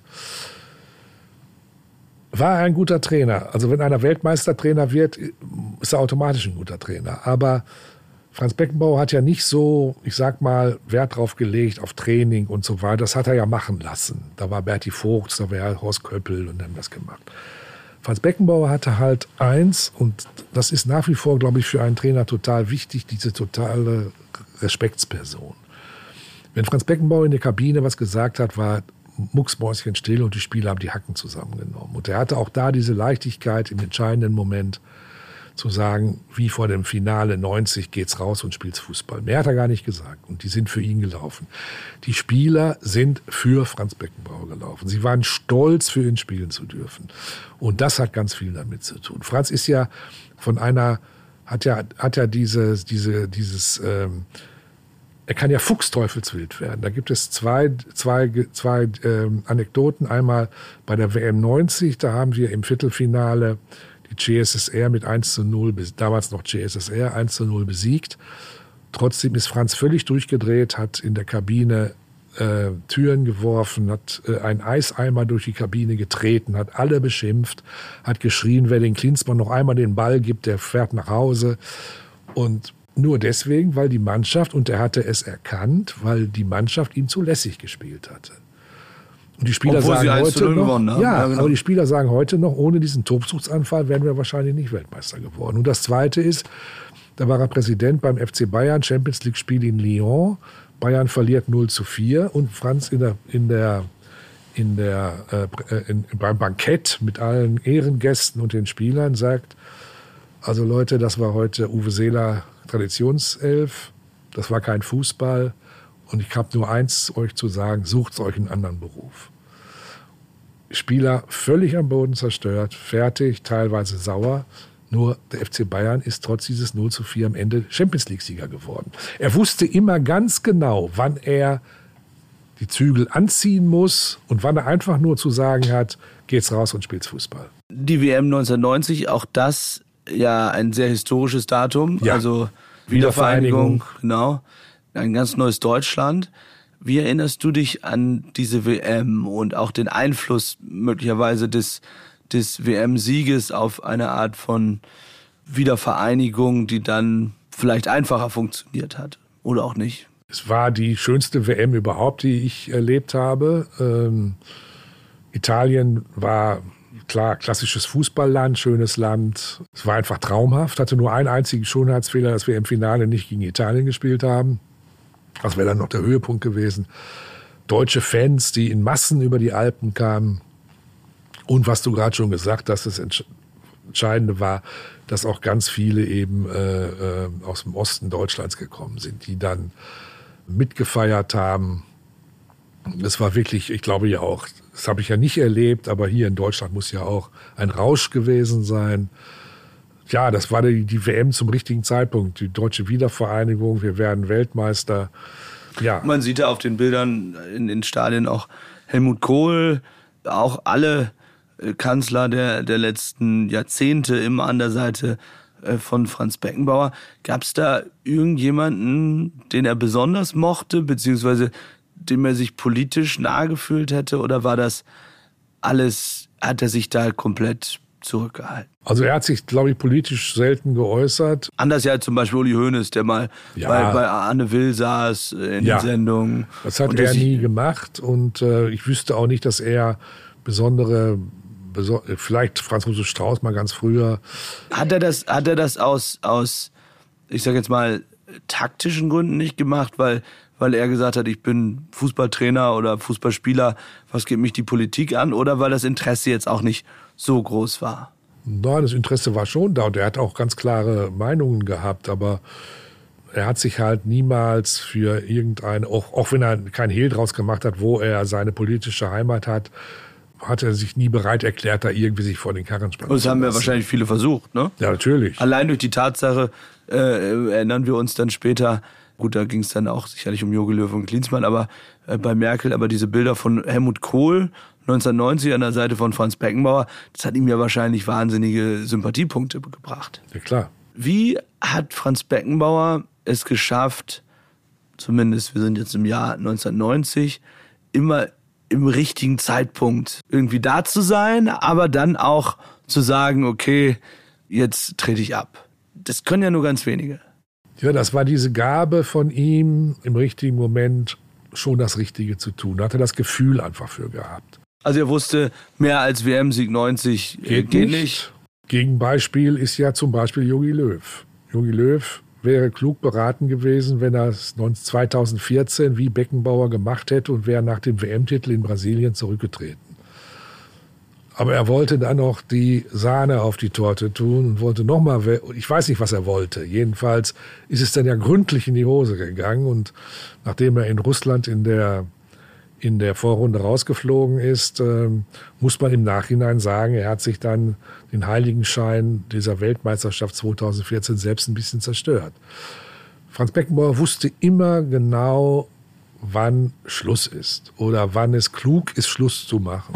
Und äh, das hat sich am deutlichsten gezeigt 1990. Rund um 1990, ähm, und wir springen da immer wieder so rein, gab es dann eine neue Frau ja, erneut in seinem alle Leben. elf Jahre eine neue Frau. Was hat das mit dieser Zahl auf sich? Das ist, glaube ich, Zufall, aber vielleicht auch nicht. Franz ist ja... Ein bisschen abergläubisch auch, oder? Franz ist abergläubisch und kann es auch sein, dass er die elf in irgendeiner Form ähm, berücksichtigt hat, aber das kann ich mir nicht vorstellen. Es war dann halt zufällig alle elf Jahre. Nur dann war eben nach Diana Sandmann kam Sibylle, die er beim DFB kennengelernt hat. War Sekretärin dort, glaube ich, ne? Assistentin oder, oder Assistentin, ja. Und äh, eine sehr nette, hübsche Frau. Das ging aber schon weit vor, vor der WM. War das für ihn, also ich will jetzt nicht zu intim werden, aber ihr wart ja Freunde, war das für ihn dann immer sofort klar, wenn er, man würde wahrscheinlich sagen, sich verknallt hätte heute oder sich neu verliebt hätte, das ist es, weil viele würden dann ja wahrscheinlich, oder viele hadern dann monatelang, jahrelang. Ja, das war also, er hatte ja dann immer, wenn er, äh, wenn er sich verliebt hatte oder eine neue Frau hatte, fand das ja erst immer ein bisschen heimlich statt und weil die ich sag mal, die, die, die, die, die, die Frau, die er verlassen wollte, wusste Bild ist manchmal schwer. früher? Nein, nein, natürlich nicht. Fiel ihm schwer. Da musste Robert Schwan manchmal mithelfen auch. Und äh, bei Sibylle, die haben sich dann erstmal, die beiden äh, Turteltauben, haben sich dann erstmal in den Bergen, in so einer Berghütte oberhalb also wir Kitzbühel versteckt. Reden über 88, 89, 90. Wir reden von 88. Das, äh, die, das Verhältnis mit Sibylle ist äh, 88 publik geworden bei der Europameisterschaft 88. Bewusst oder unbewusst? Bei Bild? Ich glaube, Bild war, das waren die ersten. Also du? Die, die, ja, ich glaube. Ich weiß nicht mehr genau, aber es war, ich glaube, es war Bild, ja. Also wir wussten, dass da mit irgendeiner, mit, nicht mit irgendeiner, Entschuldigung, das ist despektierlich, dass mit einer DFB-Angestellten äh, mhm. da was läuft. Haben ihn dann darauf angesprochen und dann hat er immer erst so rumge... Aber wenn er rumdruckste, wussten wir immer schon, was los ist und war immer ganz spannend. Er hat gesagt, seid ihr närrisch. und dann auch die Hochzeit, glaube ich, rund um das Turnier relativ klein äh, gehalten. Also, vor dem Turnier. Vor dem, vor dem Turnier. Was mich beeindruckt hat, war bei dieser ARD-Doku, über die ich schon gesprochen habe, wie positiv auch seine Ex-Frauen über ihn gesprochen haben. Ja. Also das muss man auch erstmal schaffen. Paul, es ist, er hat niemand, niemals jemanden schlecht behandelt. Na gut, Und, aber du könntest ja als Frau denken, Mensch, das Schwein hat mich betrogen, hat ja, eine neue. Ja, klar. Aber er hat niemanden schlecht behandelt. Er hat das immer sauber gemacht. Ich glaube auch, wenn ich das so sagen darf, dass äh, keine seiner Frauen finanziell in irgendeiner Form danach noch jemals Probleme hatte. Also da ist er sehr, sehr großzügig gewesen. Da ist er Gentleman und hat das alles vernünftig gemacht, wobei das Ende der Ehe mit äh, Sibylle schon ziemlich dramatisch war. Wenn wir uns bevor wir, weil das Ende mit Sibylle war dann 2006 rum, ne? Oder vor der, vor dem Sommermärchen. Vor dem Sommermärchen. Genau, weit vor dem, vor dem weit vor dem Sommermärchen.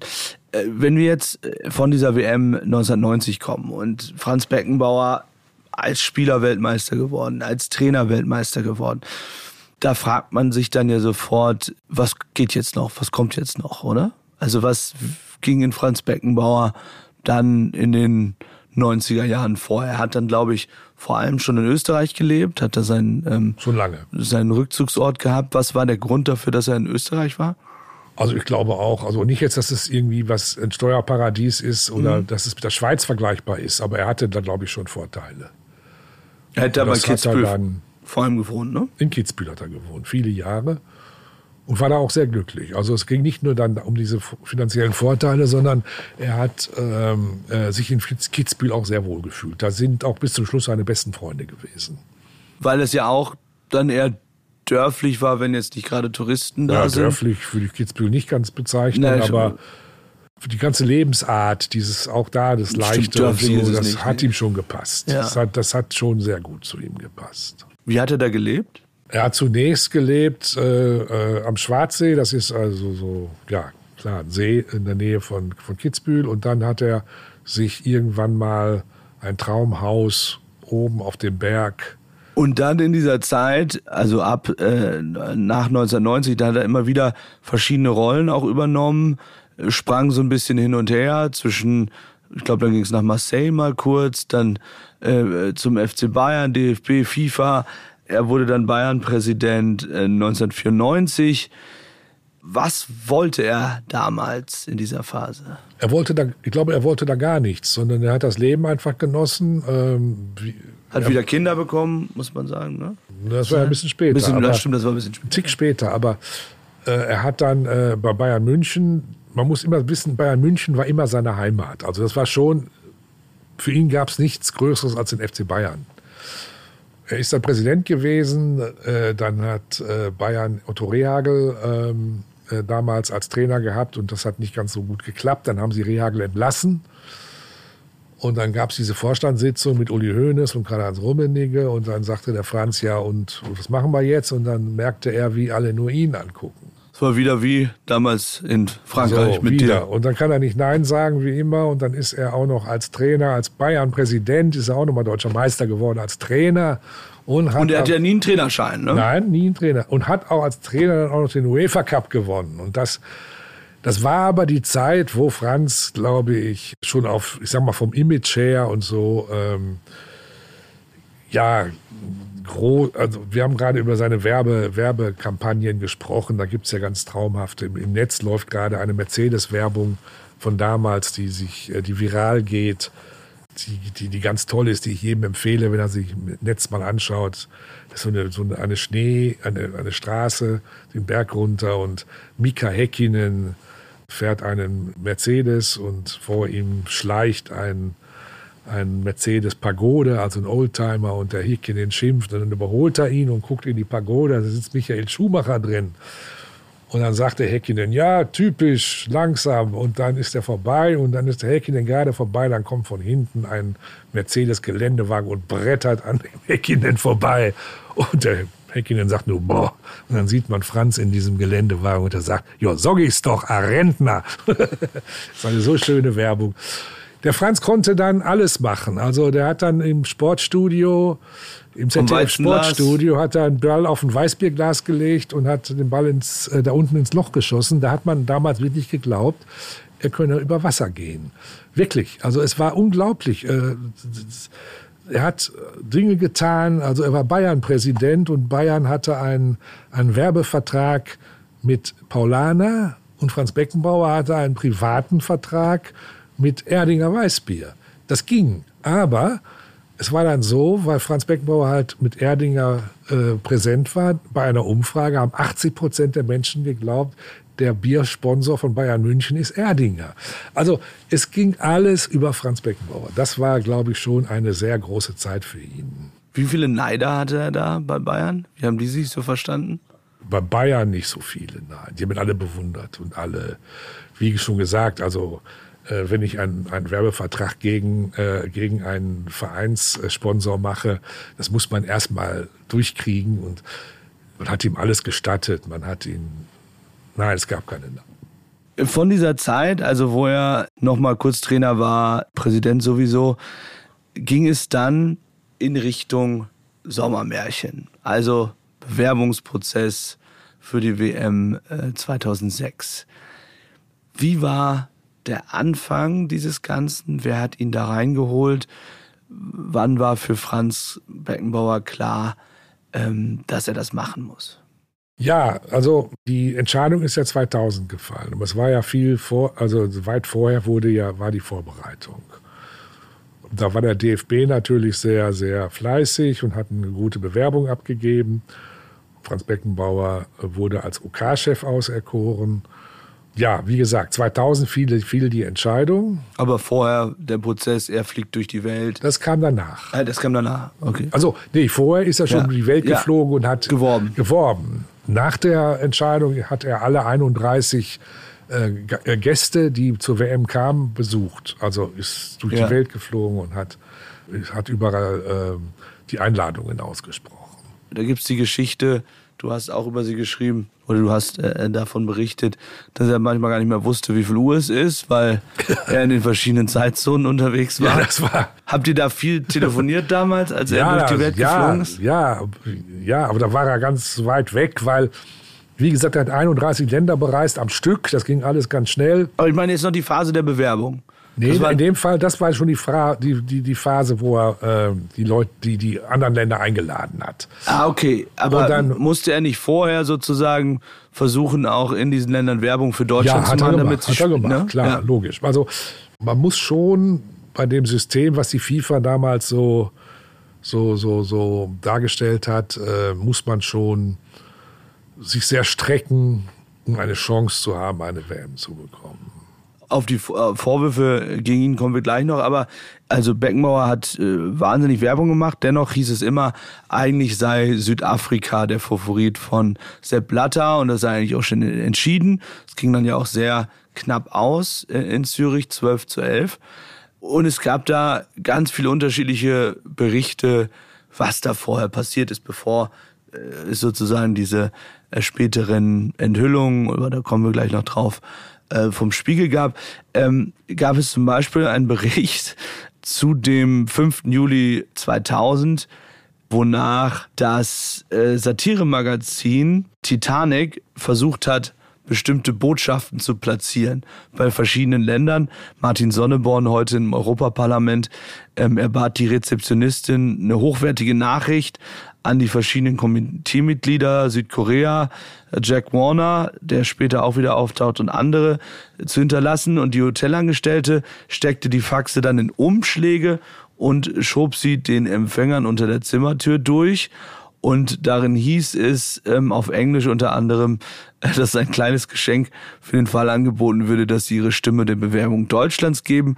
Konkret wurde ihnen ein Präsentkorb mit echtem Schwarzwälder Schinken und eine Kuckucksuhr angeboten. Und bei Bild hieß es danach, böses Spiel gegen Franz. Und Martin Sonneborn hat behauptet, er hat die entscheidende Stimme besorgt, weil es 12 zu 11 ging und danach angeblich der, einer derjenigen, die dort äh, diesen Brief gefunden hätten, verunsichert worden sei. Reden wir jetzt über die Vorwürfe gegen Franz? Noch oder? nicht, wir reden noch über, äh, über, das, über, über die Titanic. Ja, das ist Satire. Man muss natürlich, deswegen ist es eine gute Satire gewesen, man muss die FIFA natürlich kennen. Also die FIFA ist schon ein, äh, und damals war es wahrscheinlich nicht anders oder vielleicht sogar schlimmer, ist schon ein, ich sag mal, ein ähm, korrupter, schwer zu durchschauender System.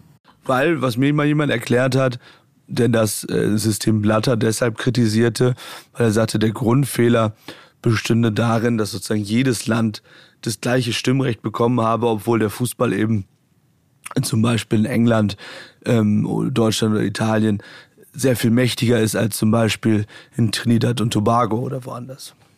Nee, nee, damals, damals hat nicht jedes Land die gleiche Stimme gehabt. Das war nicht so, sondern es gab dieses sogenannte Exekutivkomitee.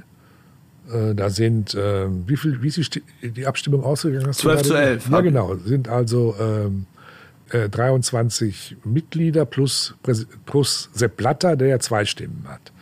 Damals war das so. Und die haben entschieden. Die haben entschieden.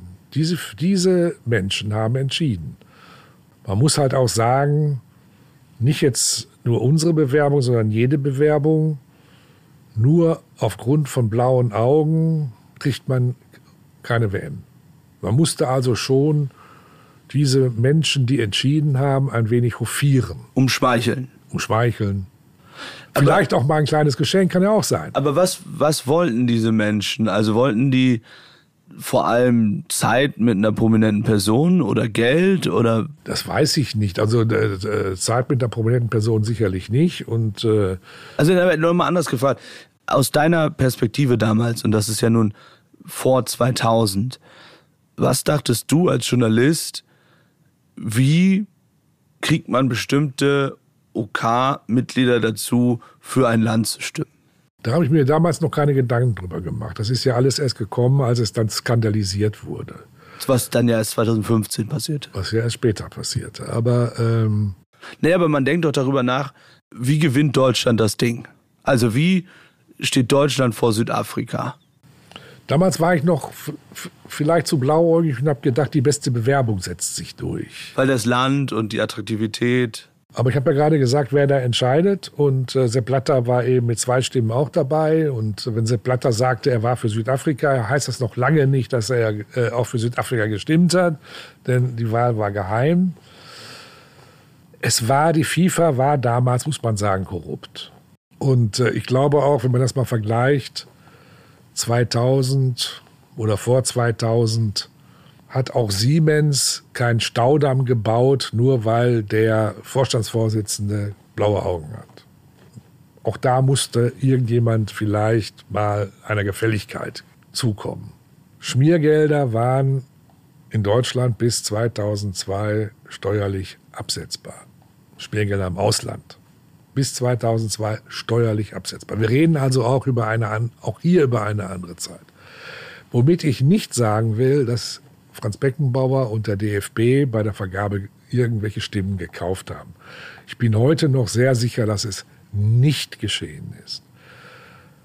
Aber wie ich schon gerade sagte, es müssen halt ein paar Gefälligkeiten kommen. Und da mal und der muss hofiert werden und da fliege ich jetzt hin und der hat eine Tochter, der braucht einen Studienplatz in Heidelberg und dann helfe ich halt. Das ist sicherlich alles passiert.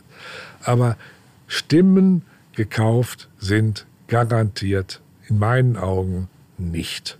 Wir kommen gleich noch auf die, auf die Vorwürfe, die dann 2015 entstanden sind. Aber ich will erstmal äh, chronologisch bleiben und beim Jahr 2000, also Deutschland gewinnt dann äh, so knapp äh, diese WM und dann wird es der größte Traum von Franz Beckenbauer, der wahr wird. Ja, also was heißt der größte Traum von Franz Beckenbauer? Nein, es war das größte für Deutschland. Also wir reden, glaube ich, heute viel zu sehr, ob jetzt da, wie gesagt, irgendwelche Gefälligkeiten äh, waren oder ob irgendwelches, äh, ja, keine Ahnung, aber äh, die WM 2006, darüber reden wir viel zu wenig. Die WM 2006 war das größte Ereignis seit der deutschen Wiedervereinigung oder neben der deutschen Wiedervereinigung das größte Ereignis nach dem Krieg. Franz Beckenbauer hat uns ein, hat uns ein, ein, ein, ein, ein, ein Event geschenkt, mit dem Deutschland sein Image in der Welt verändert hat. Und die sagen ja auch alle, ohne Franz Beckenbauer hätte es die WM Ohne nicht Franz. Beckenbauer hätte es garantiert nicht gegeben. Weil, so. weil er so überzeugend war auch überall? Ja, weil er auch, wenn Franz Beckenbauer kommt und dann öffnen sich halt auch die Türen und, und, und Franz Beckenbauer glaubt man vielleicht auch eher als ich, weiß ich nicht wem, aber nochmal, lass uns doch über, einmal über das Positive sprechen, weil die Welt hat uns plötzlich mit anderen Augen gesehen. Deutschland ist ein friedliches Land, Deutschland ist ein fröhliches Land, das auch noch immer schönes Wetter war, kommt noch hinzu. Wir sprechen viel zu wenig darüber, dass diese WM den Steuerzahler keinen Pfennig oder Cent damals schon gekostet hat. Keinen Cent, während Olympische Spiele Unmengen an, an, an Steuergelder verschlingen. Im Gegenteil, der DFB und das OK haben dreistellige Millionenhöhe äh, äh, dreistellige Millionenbeträge abgeführt ans Finanzamt oder an, an den Fiskus. Es war ein unglaubliches Ereignis, diese WM. Und äh, wir haben den Franz Beckenbauer damals, ich habe gerade versucht zu beschreiben, dass die FIFA eine, ja, ich, ich bleibe dabei, ein korrupter Laden ist. Wir haben ihn da reingeschickt und wir haben ihm gesagt, hol uns die WM. Und er hat es irgendwie geschafft. Und er hat es geschafft und dann haben wir ihn geschlachtet. Aber dann lass uns, bevor wir über das sprechen, was dann nach 2015 passiert ist, kurz bei dem Sommermärchen bleiben. Also 2006, die WM passiert, Franz Beckenbauer schaut selbst fast jedes Spiel, glaube ich, oder versucht überall da zu sein. Wie hast du ihn in dieser Zeit wahrgenommen? Du bist damals selbst mit ihm im Helikopter über Deutschland geflogen. Du warst bei ihm im Adlon, glaube ich, vom Finale. Wie war der Franz Beckenbauer? Sehr angespannt, sehr nervös und aber auch stolz. Also er hat schon gesehen, dass da was Großes, äh, dass da was Großes stattfindet. was ja zum Großteil auf seine Initiative geschehen ist. Beim WM-Finale sind wir, also ich war zufällig im Adlon mit ihm und äh, beim Finale sind wir dann zusammen im Auto ins Olympiastadion gefahren zum Endspiel. Und draußen war halt, meine, nochmal, wir wissen es doch alle noch. Die Straßen waren schwarz-rot-gold, die Autos hatten diese Fähnchen, alles schwarz-rot-gold. Die Fans bemalt und äh, haben gesungen. Eine Riesenstimmung. Und da hat der Franz so aus dem Fenster geguckt und hat gesagt, du, das, ich glaube, das haben wir nicht schlecht gemacht. Und das war so für mich, weil das ist das höchste an Eigenlob, was er sich selbst zugesteht. Ja, und äh, es war einfach nochmal eine großartige, großartige Veranstaltung. Wir sollten eigentlich dankbar sein und ich weiß nicht, ob es nicht typisch deutsch ist, dass wir nicht dankbar sind, sondern dass wir jetzt versuchen, das Haar in der Suppe zu suchen. Und zwar massiv. Wenn wir nochmal diese positive Stimmung aufnehmen, wie hat sich das Land in dem Jahr verändert, glaubst du, gesellschaftlich auch?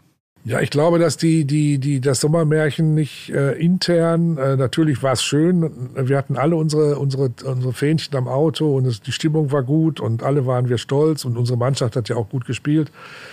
Ich glaube, dass das, was im Ausland äh, oder was ins Ausland rüber geschwappt ist, dass das entscheidend war. Also mir hat mal jemand äh, gesagt, der, der, der ein Werber, also ein Werbefachmann, äh, den ich gefragt habe, was, was wird das so kosten, eine Kampagne, um das Image eines Landes zu verändern. Und dann sagte er, das wären Milliarden. Anders geht es nicht. Und das hat Franz Beckenbauer mit seinen Freunden und Mitarbeitern und, und mit, mit, mit seinen Gefährten ganz alleine geschafft. Der Junge aus Giesing hat das Image des deutschen Landes verändert. Eigentlich sollten wir ihm dafür dankbar sein. Auch rund um 2006 hat er dann seine Frau kennengelernt, mit der er bis zuletzt äh, zusammen war. Und hat du kommst immer auf die Frauen. Naja, du schreibst ja auch über Franz Beckenbauer und die Frauen. das war vorher. Das war kurz vor dem Sommermärchen. Weit richtig? vorher, ja, ein paar Jahre vorher. Also, um das ganz kurz zu sagen, ähm, er war ja verheiratet mit, mit, mit Sibylle und wohnte auf diesem schönen Haus, in diesem schönen Haus oberhalb von Kitzbühel, was ich dir, was ich gerade erwähnt habe. Und dann lernte er bei einem äh, äh Betriebsausflug des FC Bayern seine Heidi kennen, mit der er ja dann bis zum Tod zusammen war. Und, äh, mit der er nochmal Kinder bekommen hat. Mit der hat er erstmal einen Sohn bekommen, Joel. Das war damals ein großer, ich sag mal, große Aufregung zumindest. In dem Fall die Yellow Press mehr als wir. Bild hat nicht so viel, aber natürlich äh, bunte und andere groß. Und Franz hatte ja diese, diese, diese Gabe mit seiner Leichtigkeit und mit einem Satz so Diskussionen zu beenden. Und dann gab es, ich glaube sogar, es war äh, die Gala Ein Herz für Kinder. Äh, da stellt er sich hin und sagt, also ich glaube, das Verbrechen ist nicht ganz so groß. Der liebe Gott freut sich über jedes Kind. Und mit einem Schlag war das vorbei. Aber das ist da auch war schon aber, wenn ich noch zu Ende ja. erzählen darf, die, die, die Trennung von, von, von Sibylle war dann noch nicht durch, sondern er hatte dann halt ein uneheliches Kind, aber dann war wohl die Liebe oder das Verhältnis zu Heidi doch intensiver. Es kam dann ja noch ein Kind, nämlich die Francesca, das Mädchen, heute 20.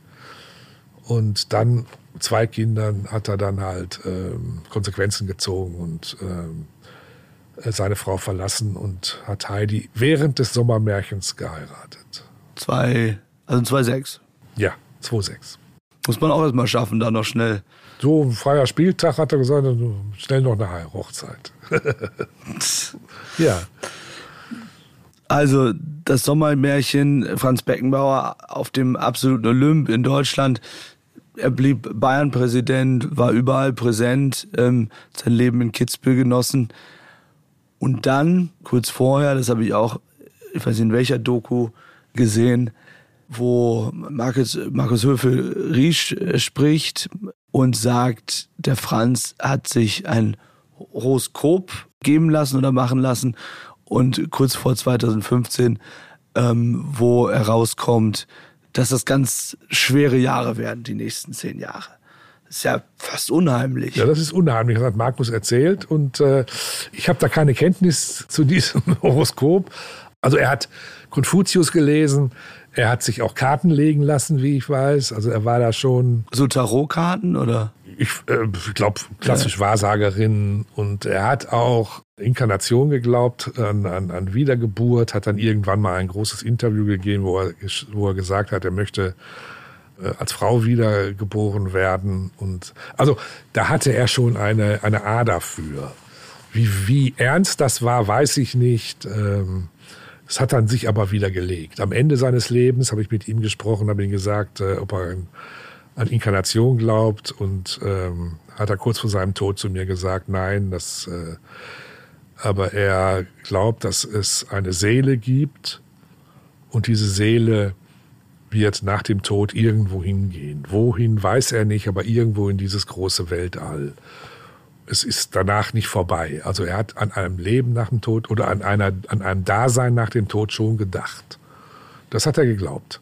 Tatsächlich ist ja diese negative Phase dann wahr geworden und diese ganz, ganz schwere Lebensphase für ihn, insbesondere oder vor allem auch durch seinen Tod, durch den Tod von ähm, Stefan Beckenbauer, seinem Sohn, der 2015 an Krebs, glaube ich, Hirntumor, Hirntumor äh, gestorben ist. Und das sicherlich das Schlimmste ist, was einem Vater passieren kann, dass der Sohn vor allem selbst stirbt. Ja, das war so sein Schicksalsjahr, würde ich mal sagen. Das war 2015. Er lebte eigentlich ziemlich sorglos und ähm, dann wurde sein Sohn krank, Stefan, der einzige in der Familie, der nach ihm auch noch ein Fußballer wurde. Und Stefan ist dann 2015 verstorben. Er ist auch beerdigt auf diesem Friedhof Perlacher Forst, den wir vorhin beschrieben haben. Und bei der Beisetzung war ich natürlich als Freund auch da. Und da habe ich den Franz zum ersten Mal gebeugt gesehen. Also ich habe mir da wirklich gedacht, der Franz, der ja auf dem Platz immer kerzengerade war. Perfekte Haltung. Kopf oben stand plötzlich an diesem Grab und war richtig gebeugt. Und da merkte ich auch, wie ihn sehr ihn das getroffen hat. Ich glaube, dass er da zum ersten Mal in seinem Leben so richtig über den Sinn des Lebens nachgedacht hat. Er hatte ja drei Söhne davor. Stefan gehörte ja dazu. Und ähm, er war Fußballer und hat die Entwicklung dieser Kinder nicht so richtig mitbekommen. Er hat sie zwar, wie er sagte, geliebt, aber er hat sie nicht aufwachsen sehen. Und er hat sich, glaube ich, da gefragt, ob der Sinn des Lebens eben wirklich darin besteht, immer Karriere und Fußball und Teamchef und alles. Und ich glaube, dass er zum ersten Mal ist er da in eine persönliche Krise auch gekommen. Das war 2015. Und zwei Monate später, und das war der nächste Schlag für ihn, kam der Spiegel mit der angeblichen Enthüllung über schwarze Kassen, zerstörtes Sommermärchen und es gab heftigste Vorwürfe gegen ihn. Also müssen wir einmal erklären, also Oktober 2015 hat der Spiegel über ein Darlehen von Robert Louis Dreyfus berichtet an das Organisationskomitee der WM in Höhe von 10 Millionen Schweizer Franken, das laut Spiegel, so sagt der Spiegel mutmaßlich, zum Stimmenkauf verwendet wurde.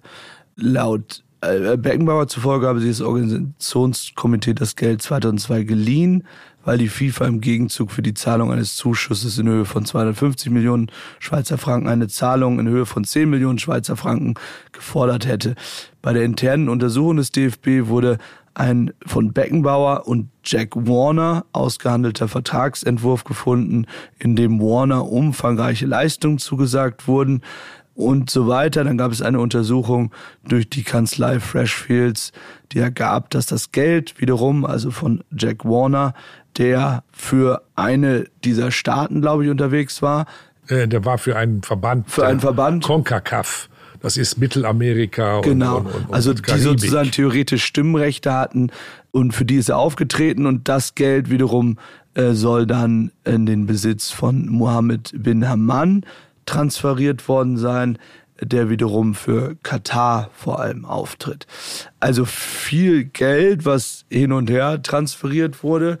Und bis heute ist nicht so wirklich klar, warum, denn Franz Beckenbauer hat sich dazu nie geäußert. Es gab, glaube ich, den Versuch, ihn dazu auch zu befragen, aber aufgrund seines Zustandes hat man auf diese Befragung verzichtet. Nein, nein, ich, äh, in dem Fall ganz kurz nur, er war äh, bei einem Gerichtsverfahren war er gesundheitlich nicht in der Lage auszusehen. Genau, beim, so genau, das, ne? genau.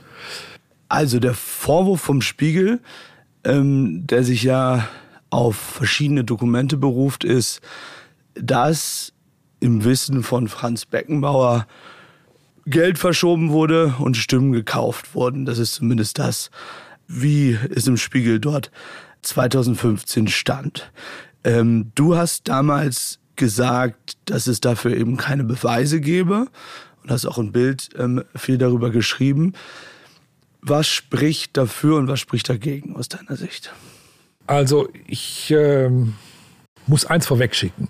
Ich habe keine Ahnung, was damals passiert ist. Ich weiß es einfach nicht. Das gebe ich offen zu. Es gibt ganz viele, es gibt ganz viele, äh, äh, ich sag mal, Lesarten und ganz viele Theorien. Einmal heißt es vom Spiegel, es sei benutzt worden, um Stimmen zu kaufen. Dann heißt es wieder, das ist die Version, die so vom DFB kommt, ähm, man musste 10 Millionen Schweizer Franken an die FIFA bezahlen, um einen Zuschuss für die WM zu bekommen in Höhe von, ich weiß nicht mehr genau, aber wahrscheinlich, ich glaube 250 Millionen. Dann war das Geld angeblich in einer Art Erpressung für die Wiederwahl von äh, Sepp Blatter, der das für seinen Wahlkampf brauchte. Es gab also die abenteuerlichsten Gerüchte. Ich sage nochmal, ich weiß es nicht. Ich sage aber auch, der Spiegel weiß es auch nicht. Der Spiegel schreibt von schwarzen Kassen und der Spiegel schreibt von Stimmenkauf. Schwarze Kassen habe ich nie mehr was von gehört. Es ist von allen Vorwürfen nichts bewiesen. Es gibt nicht einen Beweis für irgendetwas Unredliches. Und ich glaube, bei uns zählt immer noch die Regel der Unschuldsvermutung. Es gibt keinen endgültigen Beweis, aber nein, es, gibt, gibt nein, du, du, hast auch schon eine andere, du hast auch schon eine andere, sag mal, einen anderen Sprech jetzt gerade. Was heißt endgültigen Beweis? Es gibt überhaupt keinen Beweis. Ich wollte sagen, es gibt Hinweise in bestimmte Richtungen, die der Spiegel ja äh, äh aufgestellt hat, und es gibt aber kein klares Statement von Franz Beckenbauer dazu. Es gab dann ein Interview in der Süddeutschen Zeitung, wo er gesagt hat, naja, also ich, ich zitiere jetzt sinngemäß, ihm wurden halt viele Dokumente vorgelegt, die er unterschrieben hat. Ja, aber was heißt das ja unterschrieben? Ich meine, jeder, der mal, ich sag mal, in einer Führungsposition war, lässt sich von seiner Assistentin oder seinem Assistenten oder von seinem, ähm, äh, von seiner, von seinen Leuten Dinge vorlegen, die er unterschreibt. Das liest man sich auch nicht mehr ganz durch. Das ist, glaube ich, äh, auch wenn das vielleicht viele nicht verstehen, aber für richtige, für große Führungspersönlichkeiten ist das nun mal so. Nochmal, ich bleibe dabei. Es gibt, es, es, es gibt die Unschuldsvermutung. Und es kann ja auch eins nicht stimmen. Zeitlich schon. Wenn Stimmen gekauft wurden, ist erstens, glaube ich, 10 Millionen ein bisschen wenig. Aber das ist mal was anderes. Wir haben die WM 2000 bekommen. Wir reden aber hier über Vorgänge, die 2002 passiert sind. Warum wurde denn so spät gezahlt, wenn schon Stimmen? Normal, wenn ich mich bestechen lasse, kriege ich das Geld doch vorher. Aber hier reden wir über zwei Jahre später. Ich will mich aber gar nicht, um ganz ehrlich zu sein, ich will mich gar nicht in diese kleinen, kleinen Diskussionen einlassen. Meine Überzeugung ist einfach, es gibt keinen Beweis. Und solange es den nicht gibt, glaube ich, nicht nur Franz Beckenbauer, sondern auch allen anderen Beteiligten, Wolfgang Niersbach und alle, die damals im OK waren, glaube ich, dass es keinen Stimmenkauf gegeben hat. Findest du, dass er damals genügend zur Aufklärung beigetragen hat? Ich glaube, es war ein Fehler, dass man nicht offen gesprochen hat. Also ich glaube auch, äh, dass Franz Beckenbauer, das wird eine Rolle gespielt haben. Äh, Robert Schwan hat ja noch äh, gelebt bis 2005, glaube ich. Und wir haben gerade über Robert Schwan und seine Fähigkeiten gesprochen. Franz Beckenbauer wurde offiziell, hat dieses Amt ehrenamtlich ausgeführt. Nur ich, das Ganze hat für ihn acht Jahre gedauert. Man kann einen Franz Beckenbauer nicht acht Jahre ehrenamtlich jeden Tag um die Welt schicken. Es ist sicherlich irgendwas mal zu ihm geflossen. Also es gibt einen Fall zum Beispiel. Also 2016, der dann, den meinst du wahrscheinlich, ne? Der, dann enthüllt wurde, dass Franz Beckenbauer gesagt hatte, ähm, dass er für diese äh, WM-Organisation und so weiter nichts bekommen hat. Aber dann kam raus, dass er, glaube ich, 5,5 Millionen mit einem Werbevertrag äh, nicht mit einem Werbevertrag, sondern es war, kann ich dir genau, einem, kann ich genau äh, sagen, es war für die WM gab es ja Sponsoren. Einer davon war Otzet, also das ist dieser Sportwettenanbieter von Lotto. Den hat Franz Beckenbauer persönlich rangeholt. Und dann ist Franz Beckenbauer für dieses Unternehmen als Testimonial aufgetreten. Also er hat Werbung gemacht. Aber er hatte eben vorher gesagt, er hätte nichts Richtig. damit verdient. Ja, lass mich mal zu, ja. ne? Also er hat Werbung gemacht und dieses Geld ist ihm dann natürlich zugekommen. Ich glaube, man hätte von vornherein sagen müssen, Franz Beckenbauer wird bezahlt. Das hätte, glaube ich, niemand in irgendeiner Weise skandalisiert. Aber es geht ja um den Kern der Geschichte, nämlich Stimmenkauf. Und nochmal, ich weiß nicht, was passiert ist. Aber ich bin sicher, dass es keinen Stimmenkauf gab. Und solange es keinen Beweis gibt, bleibe ich dabei auch. Wie nimmst du das wahr? Dieser Spiegelreporter wird ja auch in der ARD-Doku zitiert. Äh, Latsch äh, heißt er, glaube ich, der da sehr von überzeugt ist, dass das so passiert ist und dann sagte, der größere Fehler von Beckenbauer sei eben dieser Umgang damit gewesen. Also diese Aussagen in der Süddeutschen Zeitung äh, danach von wegen, er könne sich nicht erinnern und bestimmte Unterschriften habe er nicht gemacht. Seine Aussage war dort, wenn er einfach gesagt hätte, das war eben damals die Zeit, so hat die FIFA funktioniert, dann hätte ihm das in Deutschland niemand übergenommen. Sinngemäß jetzt zitiert. Das weiß ich nicht. Das weiß ich nicht. Wir haben, ich habe ja gerade selbst auch äh, äh, beschrieben, was die FIFA für ein korruptes, korrupter Laden ist. Und wenn man die WM haben will, muss man dann halt auch ich sag mal, nicht korrupt sein, aber man muss zumindest die, die, die, die Vorgänge da kennen. Ich bleibe dabei, dass der Spiegel, das Verhalten des Spiegel in dieser Geschichte skandalös ist. Sie behaupten jetzt seit äh, acht, neun Jahren, skandalisieren Sie Beckenbauer. Ich kann mich nur immer wiederholen. Es gibt keinen Beweis und Sie reiten weiter darauf rum. Aber äh, wenn ich nochmal auf die Ursprungsgeschichte zurückkomme, was der Spiegel ja hatte, waren bestimmte Dokumente, waren bestimmte Hinweise. Wir reden über das Darlehen und die Frage, warum diese Gelder an äh, Jack Warner, der für äh, bestimmte ähm, Afrika afrikanische Staaten äh, CONCACAF, äh, äh, Karibik und Karibik, Mittelamerika. Also hochseriöse Staaten gearbeitet hat. Findest du, und, und da frage ich jetzt wieder rein, rein journalistisch, ist das keine Geschichte aus deiner Sicht oder hätte sie einfach anders Nein, die haben wir auch gemacht, diese Geschichte. Ja, ja, ich also, weiß, aber weil du sagst, der Spiegel reitet darauf weiter rum. Naja, aber ich glaube, dass er, dass er da zu viel reininterpretiert. Das, was, was dieser, dieser, dieser Jack Warner da bekommen hat, waren irgendwelche Freikarten und, und, und paar, äh, ich weiß nicht, äh, Eintrittskarten oder so. Ne? Aber das ist ja jetzt nicht der dreistellige Millionenbetrag, um eine, um eine Stimme zu kaufen. Der FC Bayern zum Beispiel hat ein Freundschaftsspiel irgendwann mal gemacht in, in Asien. In dem Land, in dem einer von diesen FIFA-Funktionären zu Hause ist.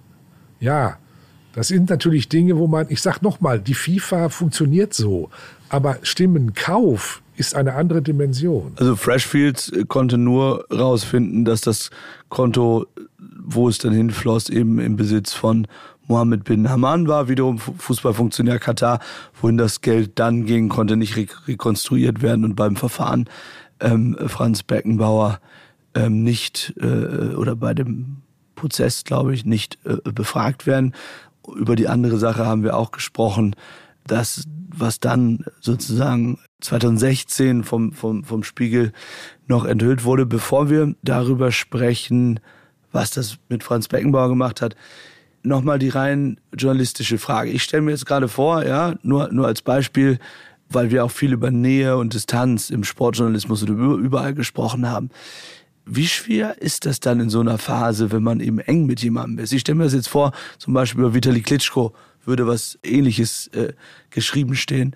Und wenn man so eng mit Personen ist, eben wahnsinnig schwierig ist. Natürlich ist das schwierig. Aber ich habe oft genug ich sag mal, bin ich in mich gegangen, habe mich mit Freunden beraten, habe mich auch mit, äh, mit anderen, mit anderen ähm, äh, äh, guten Freunden oder Bekannten aus der, aus der Branche beraten, auch vom FC Bayern, zum Beispiel mit Kalle Rummenigge und so weiter.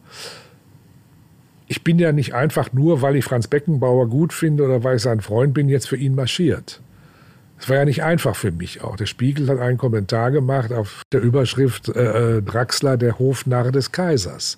Also auch stand mein, mein eigener Ruf stand ja auch auf dem Spiel. Ich hätte ja auch genauso gut sagen können, Franz hat jetzt nicht gut gehandelt, ich lasse ihn jetzt fallen und, und, und, und mache das gleiche wie der Spiegel. Nein, ich habe mir das wirklich nicht leicht gemacht. Ich habe mich mit vielen unterhalten, ich habe, bin wirklich in mich gegangen und bin irgendwann zu der totalen Überzeugung gekommen, ich kann mich da nur wiederholen.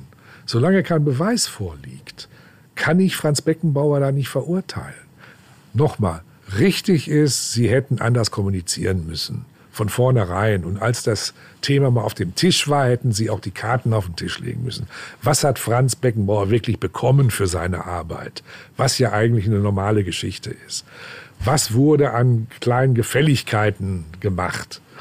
Aber es geht um Stimmenkauf und darum geht's. Und schwarze Kassen, was die erste Überschrift war, die sind überhaupt nie mehr aufgetaucht. Nochmal, du hast ja auch gesagt, dieser Freshfields-Bericht, der das alles untersucht hat, dafür hat der DFB einen zweistelligen Millionenbetrag äh, bezahlt.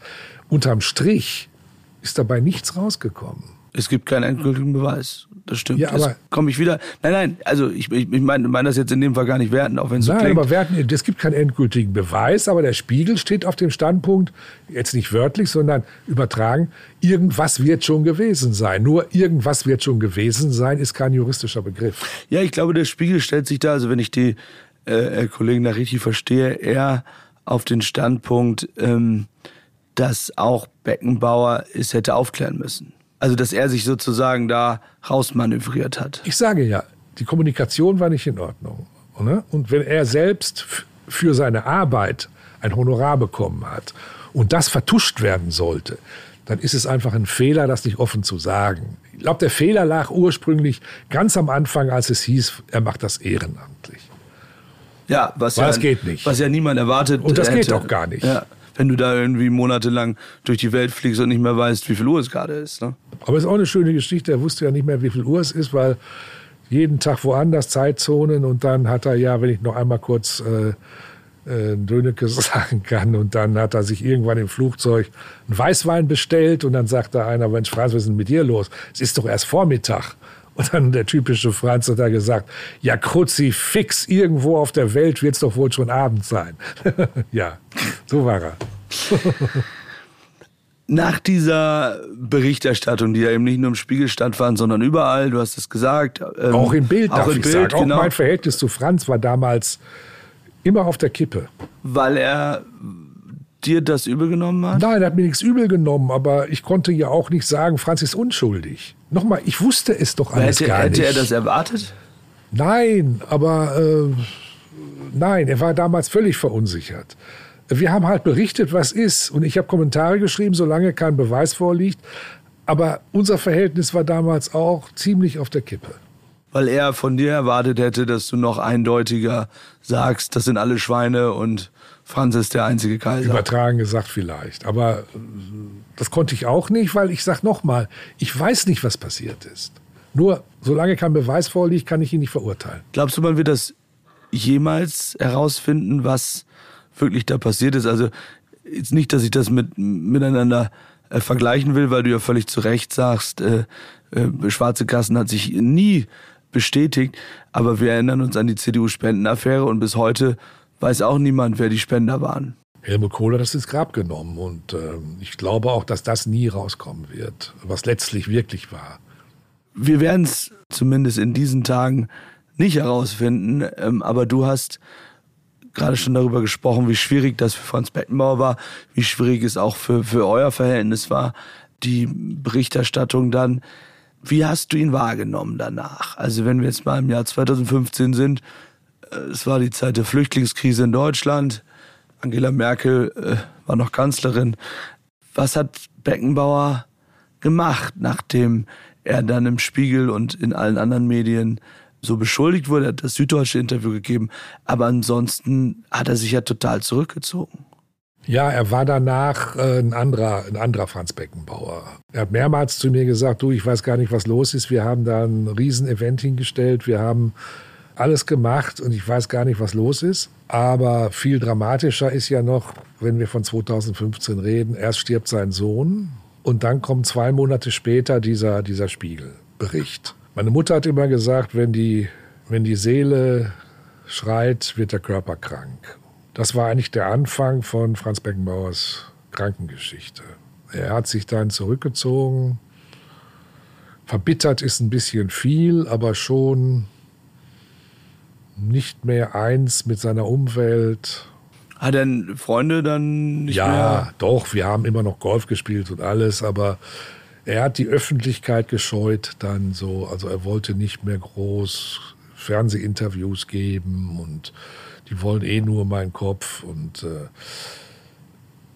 also er hat seit 2015 A, körperlich abgebaut und er war nicht mehr der leichte, strahlende, alle überzeugende Kaiser.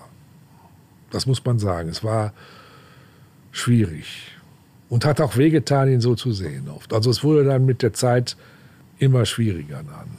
Er hat sich dann sozusagen eingeigelt, kann man sagen, da in, in Österreich, oder?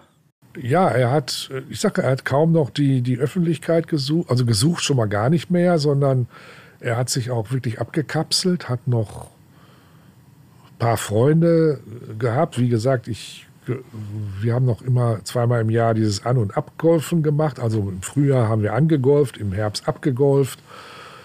Das war immer noch lustig und alles. Und er war auch, natürlich war er immer noch der Franz, aber er war nicht mehr diese Lichtgestalt, die, man, die wir vorhin so beschrieben haben, dem alles gelingt, der, diese Leichtigkeit, der durchs Leben schwebt. Das war irgendwie vorbei. Wobei.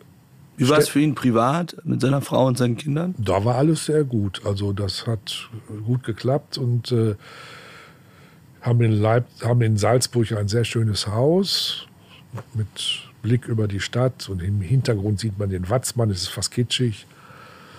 Ja, aber es war nicht mehr der Franz der vor 2015. Was waren die letzten Worte, die du mit ihm gesprochen hast?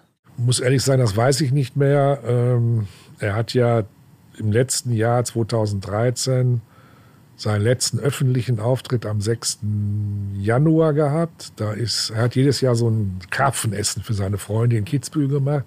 Das war am 6. Januar. Da war er aber schon sehr, sehr, man merkt, dass er sehr angeschlagen ist. Dann habe ich mit ihm noch so bis in den Sommer hinein regelmäßig telefoniert, aber ihn auch nicht mehr gesehen. Er hatte dann schon Parkinson. Ja. Und ab Sommer äh, gab es überhaupt keinen Kontakt mehr. Also er wollte niemanden mehr sehen. Und seine Frau Heidi hat ihn, ich glaube, richtigerweise auch total abgeschottet. Es kam kaum noch jemand an ihn ran. Jetzt am Freitag ist die Trauerfeier in München mit allen Politikern äh, der Vergangenheit und der Gegenwart. Was wären die richtigen Worte, um Franz Beckenbauer zu beschreiben und auch von ihm Abschied zu nehmen? Du willst jetzt, dass ich dem Bundespräsidenten die Rede schreibe. Ich glaube, du könntest es besser, aber es mag auch mit meiner, meinen persönlichen Problemen mit der Politik des Bundespräsidenten zu tun haben. Ich glaube, dass es ähm, Zeit ist, dass wir uns einfach ähm, daran erinnern, was Franz Beckenbauer für den Fußball, auch für unser Land getan hat, wie viel Freude er gerade meiner Generation geliefert hat. Und äh, dass wir jetzt irgendwann mal, der DFB hat sich ja bisher noch überhaupt nicht geäußert. Der ist ja immer noch, durch diese Sommermärchenaffäre gibt es immer noch einen großen Graben zwischen Franz und dem DFB. Dass das jetzt endlich mal überwunden wird. Müsste die Bayern Arena nach ihm benannt werden oder ist das aus Werbegeld ja, nicht mehr Ich glaube, dass die Allianz, also das heißt ja Allianz Arena, die Allianz wird irgendwie 10 Millionen zahlen. Ich, wenn ich Bayern wäre, würde ich auch sagen, geht nicht. Aber gibt ja andere Möglichkeiten. Also der Berti Vogt hat einen guten Vorschlag gemacht und hat äh, gesagt, die, Der DFB-Pokal sollte in Zukunft Franz Beckenbauer Pokal halten. Das finde ich also eine sehr gute Idee. Also in diese Richtung sollte es gehen. Und, äh, aber was am Freitag die wichtigste Botschaft sein muss und äh, sollte, und ich hoffe, das passiert auch, ist, dass man einfach mal sagt, danke Franz. Weil er hat uns allen und diesem Land so viel Gutes getan, dass man sich wirklich von Herzen bedanken kann. Gab es oder gibt es irgendjemanden, von dem Franz Beckenbauer gesagt hätte, der kann irgendwann mal in seine Rolle reinwachsen? Gibt es Deutschland irgendjemanden, der diese Strahlkraft hat oder entwickeln könnte? Ich sehe dich lachen. Also wer, wer, wer ist jetzt der kommende Kaiser oder äh, wer ist jetzt die Figur im deutschen Fußball nach Franz Beckenbauer? Die Frage, äh, da er so viel gemacht hat, ist ja die Frage, äh, wer soll das alles ausfüllen? Also wenn ich sage, gibt es einen Nachfolger für den Fußballer Franz Beckenbauer, darüber kann man sprechen, oder über den Trainer Franz Beckenbauer. Aber ich glaube, Franz Beckenbauer ist ein Gesamtkunstwerk, das es so nie mehr geben wird. Da bin ich ganz, ganz sicher. Alfred, herzlichen Dank für die sehr emotionalen, sehr, sehr interessanten, detailreichen Schilderungen aus dem Leben von Franz Beckenbauer. Das ist etwas, was ich so noch nirgends gehört habe. Vor allem in dieser Intensität ähm, über das ganze Leben. Und ich bedanke mich sehr für deine Zeit. Auch dir persönlich mein Beileid für den Verlust deines Freundes. Ich glaube, dass wir heute wirklich viele Aspekte äh, seines Lebens besprochen haben und wünsche dir alles Gute und bedanke mich bei allen ähm, Hörerinnen und äh, Hörern und Zuschauern für das Interesse an Franz Beckenbauer. Denn ich glaube, auch wenn wir hier sonst über aktuelle Ereignisse sprechen und über politische Interviews, Franz Beckenbauer ist eine solche Weltfigur, die ja auch in der internationalen Politik am Ende eine Rolle gespielt hat, dass es sehr, sehr wertvoll ist, dass wir dich heute zu Gast haben. Danke, Alfred. Und ich bedanke mich, lieber Paul, bei dir, dass ich eingeladen wurde. Ich habe ganz zu Anfang gesagt, es ist schön, wenn man trauert, dass man sprechen kann. Und mir geht es jetzt gerade ganz gut und ein bisschen besser und dafür danke ich dir. Das freut uns. Vielen Dank, Alfred. Dankeschön. Danke fürs Zuhören. Es würde uns sehr freuen, wenn ihr den Podcast abonniert, eine Bewertung dalasst und natürlich die Glocke aktiviert, damit ihr jedes Mal benachrichtigt werdet, wenn es eine neue Folge gibt. Redaktion Philipp Pietow und Antonia Heyer. Aufnahmen aus aller Welt Vadim Moisenko und Georgos Mutafis. Produktion Serda Dennis.